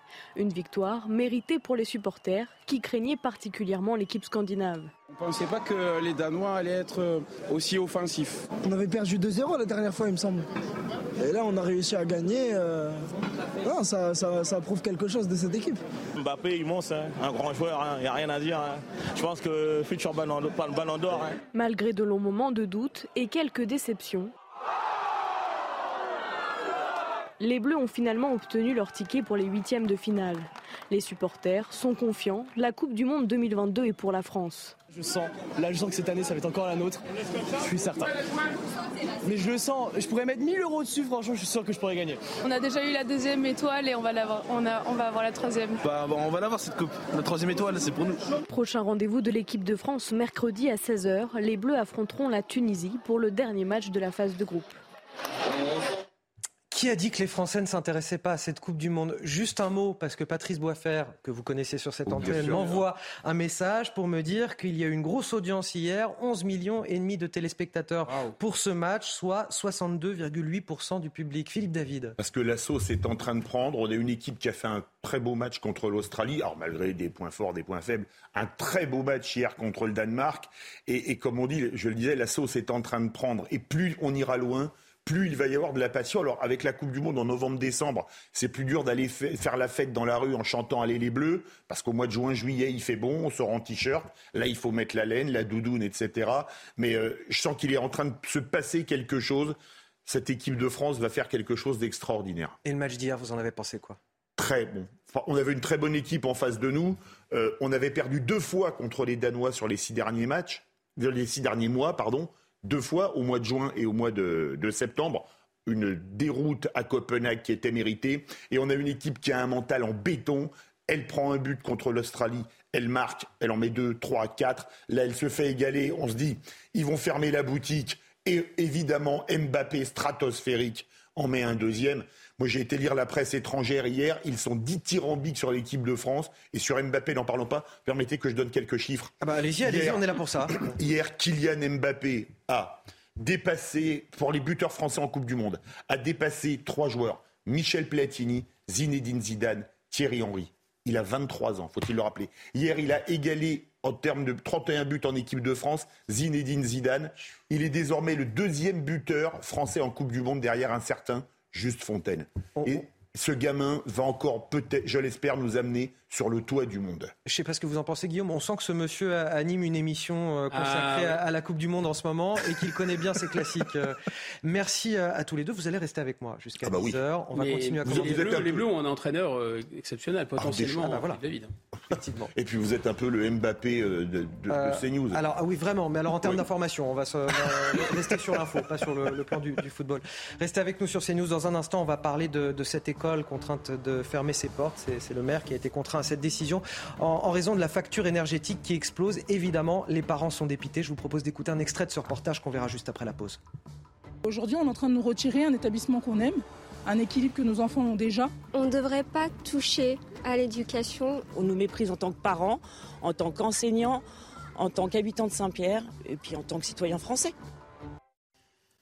De retour sur le plateau de la matinale week-end, on est encore ensemble jusqu'à 10h avec cette équipe de France de l'info. Elle est certes moins nombreuse que celle des footballeurs à Doha, mais j'ai Guillaume Bigot à mes côtés, Philippe David, Harold Iman pour parler de l'actualité internationale et je suis très heureux à l'heure où je vous parle. Tout de suite, les titres de votre journal de 9h30. C'est la décision la plus difficile qu'il a eu à prendre de toute sa carrière. Un maire de l'Essonne contraint de fermer une école à cause de l'explosion de sa facture énergétique. L'an prochain, 300 enfants devront donc être répartis dans les autres établissements de la ville. Parents d'élèves accusent le coup. Notre reportage dès le début de ce journal. Des députés proches du burn-out. Je n'ai jamais vu ça, dit la médecin généraliste de l'Assemblée. Entre les séances de nuit, le week-end, les centaines d'amendements à étudier et enfin le travail en circonscription. Certains dénoncent un rythme insoutenable. Une réunion aura lieu cette semaine pour essayer d'alléger leur planning. Cette demande peut-elle être mal perçue par les Français? Vous nous donnerez votre avis sur ce plateau. Puis viendra le temps de se réjouir encore une fois de la victoire des Bleus face au Danemark. La France s'est imposée hier grâce au doublé de Kylian Mbappé, 2 buts à 1. Les Bleus qui se sont donc qualifiés pour les huitièmes de finale. Nous serons à Doha à la fin de cette édition. Les petites communes face à l'explosion de la facture énergétique. À Saint-Pierre-du-Perret, dans l'Essonne, elle a été multipliée par 5 et le résultat est terrible puisque le maire doit se résoudre à fermer euh, l'un des cinq groupes scolaires de la ville. Il accueillait pas moins de 300 élèves qui vont devoir être dispatchés dans les autres établissements à partir de la rentrée 2023. La décision provoque évidemment l'émoi des habitants du quartier. Je vous propose de regarder ce reportage. Il est signé Léo Marcheguet et Florian Paume avec le récit de Thomas Chama. Pour les 300 élèves de cette école élémentaire, c'est la douche froide. Dès la rentrée prochaine, ils seront dispatchés dans les quatre autres établissements de la ville, une mesure d'économie totalement injuste pour les parents.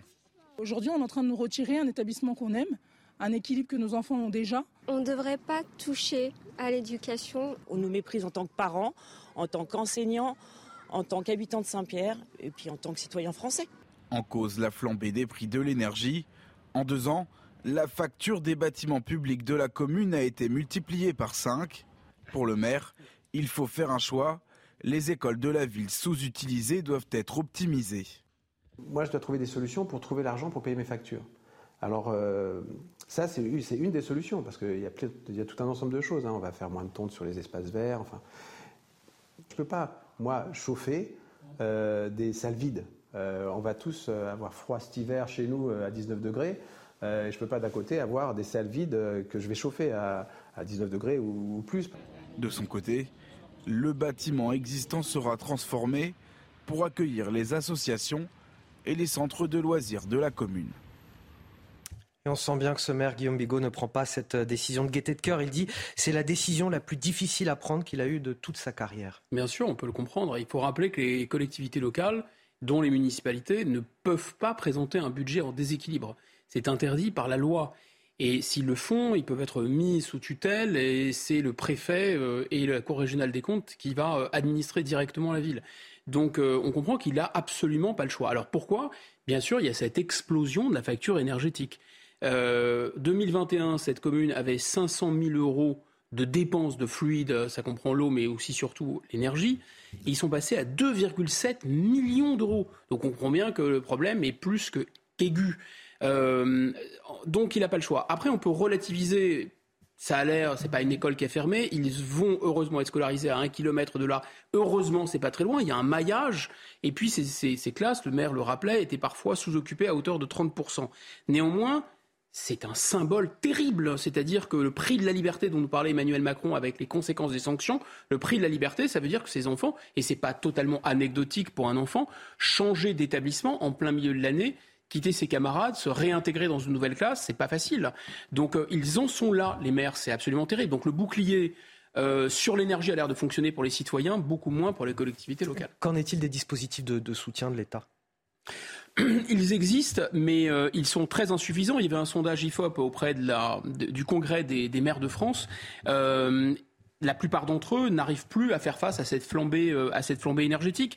Il faut rappeler ces causes, c'est les sanctions et l'effet des sanctions. Le marché européen d'électricité, dont l'Espagne, le Portugal, on n'en parle pas, c'est pourtant central, sont sortis et grâce à ça, ils ont pu réduire considérablement le coût de leur électricité. Et enfin, les centrales qui n'ont pas été entretenues. Philippe David. C'est terrible à dire, mais c'est une nouvelle preuve de la tiers-mondisation de la France. Est-ce que vous vous rendez compte qu'on nous promet, là, une école va fermer, des coupures de courant l'hiver, qui, qui va pas tarder à commencer? Euh, Il y a un seul pays sur lequel j'ai vu des reportages qui parlaient de coupures d'électricité, c'était la Corée du Nord, qui n'est pas franchement un modèle économique, politique ou de quelque manière que ce soit. On nous aurait dit, alors que dans les années 70, on avait le programme nucléaire le plus performant du monde, qu'un jour on aurait des coupures d'électricité en France, tout le monde aurait crié au fou. Aujourd'hui, c'est une réalité. Ce qui fait d'autant plus peur, parce qu'une école qui ferme, c'est dramatique, mais là on nous dit les coupures de courant, ça aura un vice, c'est que ça va couper la box chez vous. Et ça va couper les antennes relais des téléphones portables. Vous avez quelqu'un qui fait un infarctus chez vous. Comment vous faites s'il n'y a plus de box, vous ne pouvez pas téléphoner par le téléphone fixe. Si vous n'avez plus d'antenne relais, vous ne pouvez pas téléphoner par votre portable. La seule chance, c'est de ne pas être seul chez soi, que la personne vous mette dans la voiture et vous amène à toute vitesse à l'hôpital ou à la clinique la plus proche. Est-ce qu'on aurait pu imaginer qu'un jour la France finirait dans cet état? Bien sûr. De manière, artificielle. De manière artificielle. Totalement artificielle. Et, rappelons quand même une chose, euh, c'est ce qu'il y a quand même d'absolument terrible. On entendait là les maires, je voulais juste faire une petite remarque, j'étais en émission au Salon des maires il y a quelques jours. Quand on voit comment l'État, qui baisse la DGF année après année, parce que comme le disait très justement Guillaume, un maire n'a pas le droit d'avoir un, budget en déficit, inutile de dire qu'on a des mairies qui sont étouffées et qu'on étouffe doublement avec, euh, avec le prix de l'énergie. Et dernière chose, on revient sur Rosé, mieux une ville est éclairée, moins elle a de cambriolage, moins elle a de délinquance. Et comme maintenant on force les maires à éteindre la lumière, ça va faire augmenter la délinquance. Tout va très bien en France. Les, maires qui pensent quand même, Guillaume Bigot, à leurs administrés, selon une enquête publiée à cette occasion par l'Association des maires de France, à l'occasion du congrès des maires de France, une enquête Cevipov, 18% des édiles envisagent d'augmenter les impôts locaux. Finalement, c'est 1 sur 5, c'est pas tant que ça, juge l'AMF. Non, parce qu'ils sont euh, auprès de nos concitoyens, ils savent que la crise qu'on traverse, dont on rappelle qu'elle n'est pas liée au réchauffement climatique, qu'elle n'est pas liée à la volonté d'opérer la transition énergétique, tout ça, c'est un énorme, c'est vraiment une diversion mais monstrueuse.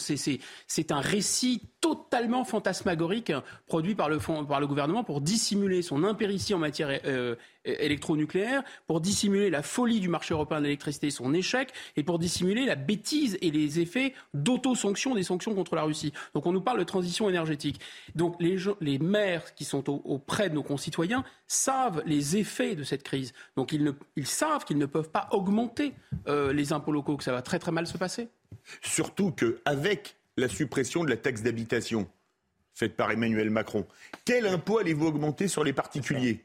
La taxe foncière. C'est-à-dire que c'est les propriétaires qui sont déjà taxés, surtaxés, sur surtaxés, qui vont encore devoir payer. À, Paris, ça va être le cas euh, d'ici peu. Les députés au bord de la crise de nerfs, euh, messieurs, je crois qu'on a pu le constater cette semaine avec des invectives euh, au sein de l'hémicycle. Ils sont, semble-t-il, épuisés par ces séances qui se, se, prolongent tard la nuit, parfois les week-ends, les amendements qui tombent par centaines. Ce mardi, leur présidente, Yael Braun-Pivet, va réunir les chefs de groupe pour évoquer une éventuelle réduction de leur temps de travail. Alors faut-il sauver nos députés du burn-out C'est la question que je vais vous poser juste après ce reportage signé Elodie Huchard, Marion Berchet avec le récit de Michael Dos Santos. 419 contre 116. Désormais, et plus que jamais, chaque voix compte. Sans majorité absolue à l'Assemblée nationale, les élus Renaissance s'assurent d'être dans l'hémicycle et de draguer les élus de l'opposition pour obtenir des accords sur les textes. En face, siéger offre l'opportunité de mettre en minorité le gouvernement. Logiquement, le rythme s'intensifie.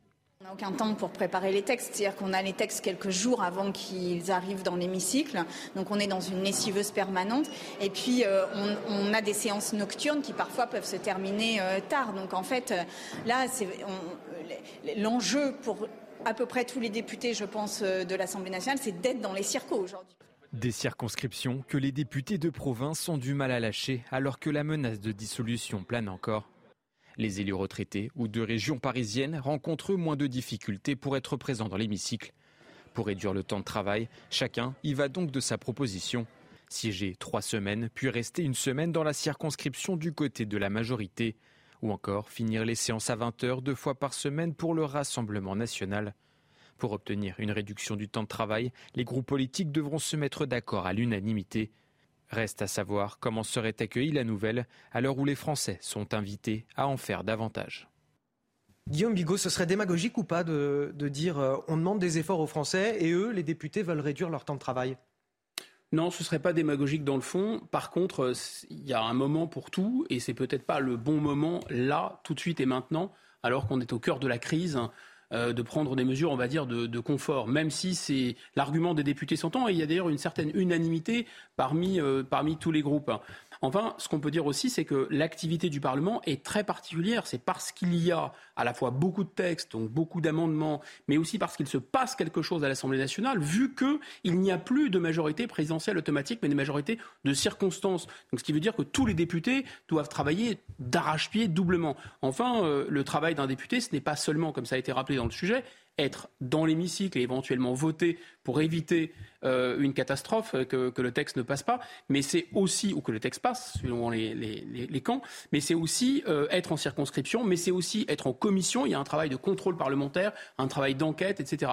Donc il y avait une estimation, les, députés travaillent entre 50 et 100 heures par semaine. Il y aurait aussi des choses à dire sur la productivité de ce travail, parce que certains font un travail qui peut s'assimiler à celui des Shadok. ça, veut dire qu'il ne faut pas, quoi. Il faut pas tirer à boulet rouge sur eux et, les opposer nécessairement au travail des Français en disant voilà. Non, ils travaillent tous beaucoup, énormément, contrairement à ce qu'on croit, et ça peut être inefficace au bout d'un moment d'être vraiment en, total surmenage. C'est pas nécessairement dans l'intérêt des Français d'avoir des députés euh, qui savent plus exactement ce qu'ils font, tellement ils, bossent. Mais grosso modo, certains aussi se moquent un peu du monde. Il y avait un, député qu'on appelait Amandator. Il oui, ce que j'allais dire, peut-être qu'à un moment donné, il faut arrêter de déposer des amendements inutiles si ah on ne bah veut pas travailler euh, jusqu'à plus d'heures la nuit. C'est euh, ah bah, des, des amendements totalement inutiles ou inspirés par des lobbies ou des amendements dits fantômes ou euh, signés sur des registres de commissions parlementaires, quatre commissions le même jour à la même heure.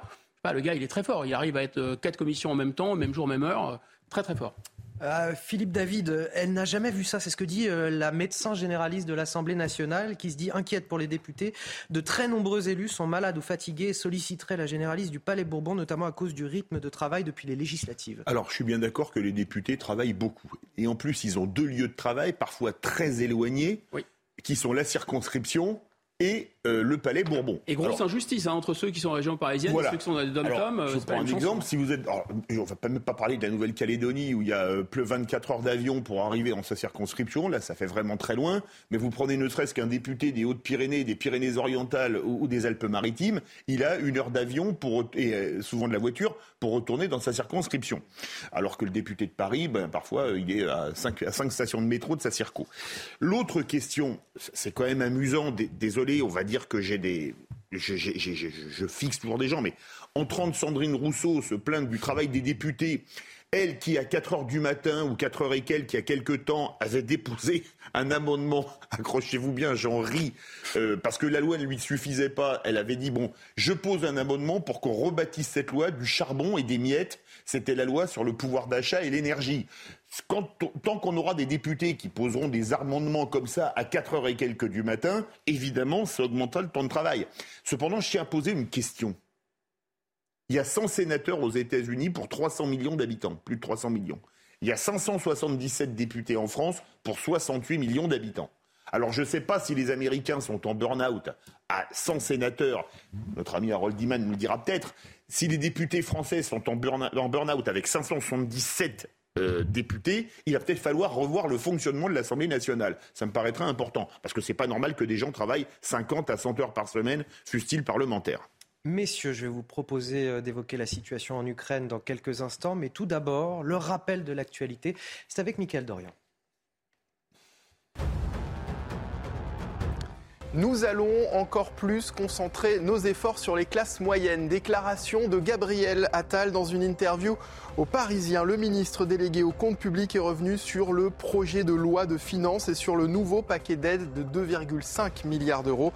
Il assure que l'État continue d'agir contre l'inflation et assume défendre la valeur travail. Les Français qui bossent ou qui veulent bosser doivent être notre priorité, dit-il. Une femme est morte et une dizaine de personnes sont toujours portées disparues après un glissement de, terrain en Italie. Une catastrophe provoquée par de fortes pluies sur l'île d'Ischia, située au large de Naples. Des pluies qui persistent et qui rendent les opérations de recherche particulièrement difficiles. Et puis en football, l'Argentine a battu le Mexique hier soir 2 à 0. But signé Léo Messi et Enzo Fernandez. Après une défaite embarrassante contre l'Arabie Saoudite mardi dernier, l'Argentine est désormais deuxième de son groupe avec 3 points derrière la Pologne. Et prochain match pour l'Argentine justement contre la Pologne, ce sera mercredi prochain. L'Ukraine qui commémore donc ce triste anniversaire, les 90 ans de l'Holodomor, cette euh, famine provoquée par le régime stalinien des années 30. Un anniversaire qui entre en résonance avec l'invasion russe. Pour le président ukrainien, justement, c'est la même politique génocidaire qui est à l'œuvre. Écoutez Volodymyr Zelensky, on en parle avec vous, Harold Iman, juste après. Les Ukrainiens ont vécu un génocide. Et aujourd'hui, nous faisons tout ce qui est possible et impossible pour arrêter la nouvelle politique génocidaire de la Russie. Pas à pas, nous créons un système qui arrêtera l'agression, démantèlera ses conséquences et garantira la sécurité à long terme, la sécurité de l'Ukraine, de toute l'Europe et du monde. Harold Iman, est-ce qu'on peut faire euh, la comparaison entre l'Holodomor et ce qui se passe aujourd'hui? On peut parler de génocidaire De génocide, pardon Alors, il y a l'idée et il y a la quantité. si vous voulez, euh, démographiquement, c'est 4 millions d'Ukrainiens qui ont trouvé la mort entre 32 et 33 suite à cette famine euh, qui était initialement naturelle, qui a été aggravée euh, par le pouvoir soviétique et doublement aggravé pour l'Ukraine. C'était fait exprès pour vraiment casser la paysannerie ukrainienne que Staline détestait. Et, euh, le reste de l'Union soviétique a eu euh, un holodomor, mais vaguement moins grave. Donc ça, on ne peut pas vraiment le dépasser aujourd'hui. Mais l'intention, et dans l'Ukraine tout entière, on est complètement, euh, je dirais, subjugué par cette question du Holodomor, aujourd'hui, on a l'impression que le régime de Poutine veut détruire l'Ukraine en tant que nation. Et là, ça se rejoint. Et bien sûr, il y a les morts. Donc, il y a un parallèle facile à faire. Mais heureusement qu'on n'est pas dans les échelles des années 30. Guillaume Bigot, un mot là-dessus. Ça me paraît très, très, très excessif. Hein. Euh, c'est exactement comme si l'État d'Israël, euh, visé par des roquettes euh, du Hamas, expliquait que voilà, le, Hamas poursuivait finalement la politique de Shoah. Ce serait pas très respectueux pour les rescapés de la Shoah, c'est pas très respectueux pour les, rescapés de l'Holodomor. Non pas que l'Ukraine ne soit pas agressée, l'Ukraine est agressée. Enfin, sur l'Holodomor, il n'y a aucun doute sur la cruauté extrême euh, des mesures euh, prises par Staline de réquisition du grain, etc., qui a abouti à une famine artificielle qui a fait des millions et des millions de morts. Mais néanmoins, ce n'était pas une famine ethnique, c'était une famine sociale. Il s'agissait de briser les paysans riches parce qu'il y avait une collectivisation des terres, et ceci dans toute l'Union soviétique. Je voudrais qu'on revienne en France à présent, et cette dernière information qui vient de nous parvenir. Un adolescent de 14 ans est décédé dans la nuit de samedi à dimanche lors d'une rixe euh, dans les Yvelines, dans la ville de, de Coignières, euh, petite ville des Yvelines, ce qu'a confirmé le, parquet de Versailles euh, ce dimanche. Selon une source policière, la victime a été tuée par des coups de marteau reçus à la tête lors d'un affrontement entre des bandes rivales de Coignières et de la ville voisine de Maurepas. Euh, un petit mot sur cette euh, violence croissante chez les jeunes? Terrible. Terrible. Aujourd'hui, il y a des combats parce que, euh, mais c'est pas la première fois, hein, ou parce que vous êtes d'une ville et l'autre est de la ville à côté, parfois même dans la même ville, il est de telle cité et l'autre est de telle cité. On en arrive à s'entretuer à coups de couteau, à coups de marteau, manifestement. on y revient, c'est la preuve de après la tiers-mondisation de la France, de l'ensauvagement de la France. C'est absolument terrifiant sous le regard euh, pantois de nos édiles qui nous disent que non, la France n'est pas un coupe-gorge, même si un gamin de 14 ans peut mourir à coups de marteau. Le mot de la fin, Guillaume Bigot. Bah, il y a une réflexion à avoir sur l'impunité effectivement des, des mineurs. Mais ça renvoie à deux phénomènes, euh, ce que décrivait Philippe David, c'est-à-dire que l'être humain ne peut pas exister sans appartenir et à un groupe et à un territoire. C'est le phénomène des bandes. Et le deuxième mécanisme, c'est la folie de l'idée rousseauiste qui a été récupérée par les 68 heures, à savoir que les enfants euh, les jeunes sont bons parce que la société ne les a pas euh, contaminés. En réalité, les enfants arrachent les ailes des mouches et peuvent tuer sans aucun problème si on ne les éduque pas. Et les enfants livrés à eux-mêmes et commandés par d'autres enfants eh ben, sont potentiellement des meurtriers. Voilà ce qu'on pouvait dire sur cette euh, RIX qui a fait une victime, un adolescent de 14 ans dans le département des Yvelines. On vient de l'apprendre, information de dernière minute qui nous est délivrée par euh, l'AFP. On va passer au sport à présent.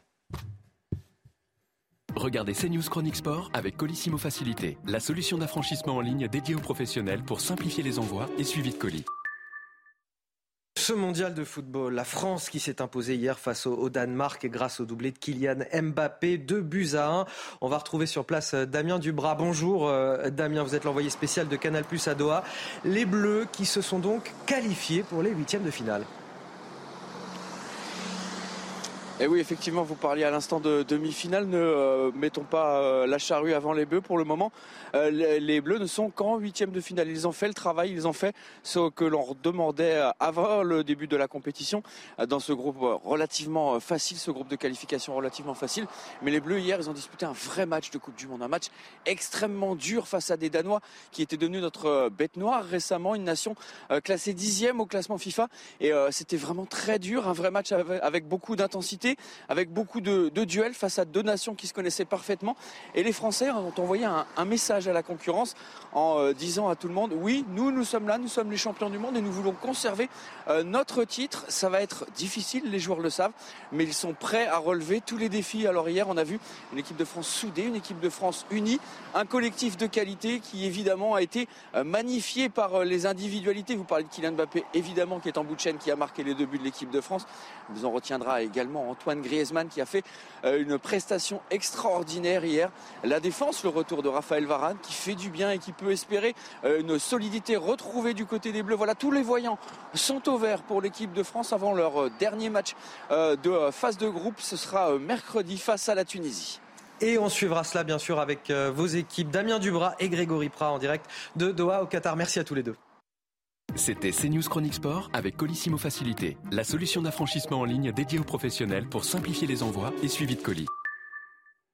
Et j'en profite pour rappeler que tous les matchs de la Coupe du Monde de football sont accessibles via la plateforme MyCanal. Il est temps pour moi de vous remercier, messieurs. Merci. Guillaume Bigot, Philippe David. Passez un excellent week-end. À tous nos les téléspectateurs également. Restez avec nous sur CNews et sur Europe 1. D'ailleurs, le grand rendez-vous CNews Europe 1 Les Échos avec Sonia Mabrouk. L'invité du jour, c'est Clément Beaune, le ministre des Transports.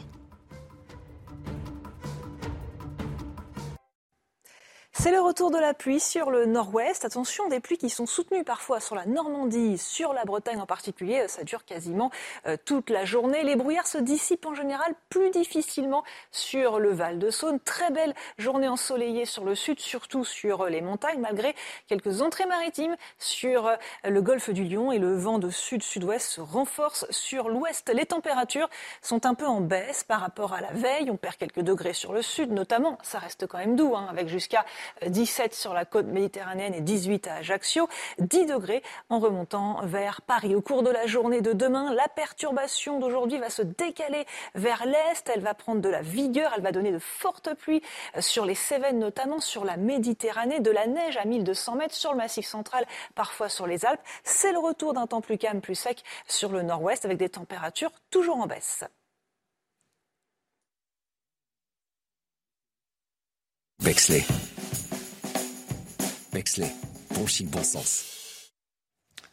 Bonjour à tous, à la une de l'actualité. Un adolescent tué lors d'une rixe dans les Yvelines. Le jeune garçon âgé de 14 ans est décédé dans la nuit de samedi à dimanche. Selon une source policière, la victime a été tuée par des coups de marteau reçus à la tête lors d'un affrontement entre des bandes rivales de Coignères et de la ville voisine de Maurepas nous allons encore plus concentrer nos efforts sur les classes moyennes. Déclaration de Gabriel Attal en interview dans Le Parisien. Le ministre délégué au compte public revient sur le projet de loi de finances et sur le nouveau paquet d'aide de 2,5 milliards d'euros.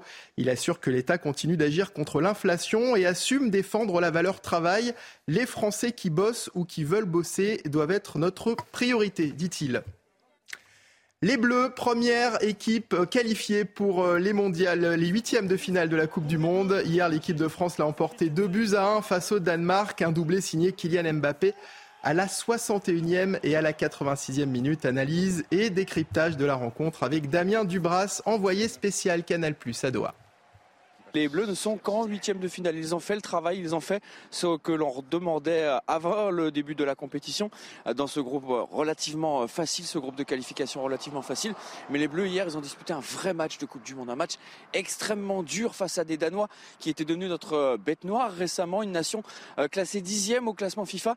Et euh, c'était vraiment très dur, un vrai match avec beaucoup d'intensité, avec beaucoup de, duels face à deux nations qui se connaissaient parfaitement. Et les Français ont envoyé un message à la concurrence en euh, disant à tout le monde oui, nous, nous sommes là, nous sommes les champions du monde et nous voulons conserver euh, notre titre. Ça va être difficile, les joueurs le savent, mais ils sont prêts à relever tous les défis. Alors hier, on a vu une équipe de France soudée, une équipe de France unie, un collectif de qualité qui évidemment a été euh, magnifié par les individualités. Vous parlez de Kylian Mbappé, évidemment, qui est en bout de chaîne, qui a marqué les deux buts de l'équipe de France. Vous en retiendra également Antoine Griezmann qui a fait une prestation extraordinaire hier. La défense, le retour de Raphaël Varane qui fait du bien et qui peut espérer euh, une solidité retrouvée du côté des Bleus. Voilà, tous les voyants sont au vert pour l'équipe de France avant leur euh, dernier match euh, de phase de groupe. Ce sera mercredi face à la Tunisie. Et puis des centaines de manifestations en Chine contre la stratégie zéro Covid. Ce dimanche, des protestations ont éclaté à Shanghai, Pékin et dans d'autres villes du pays contre les restrictions sanitaires draconiennes mises en place par le gouvernement chinois depuis près de trois ans. Voilà pour l'actualité. Euh, dans, tout de suite, c'est le grand rendez-vous CNews Europe 1 Les Échos avec en invité Clément Bonne. Passez un très bon dimanche sur CNews pour voir ou revoir nos émissions. C'est sur cnews.fr.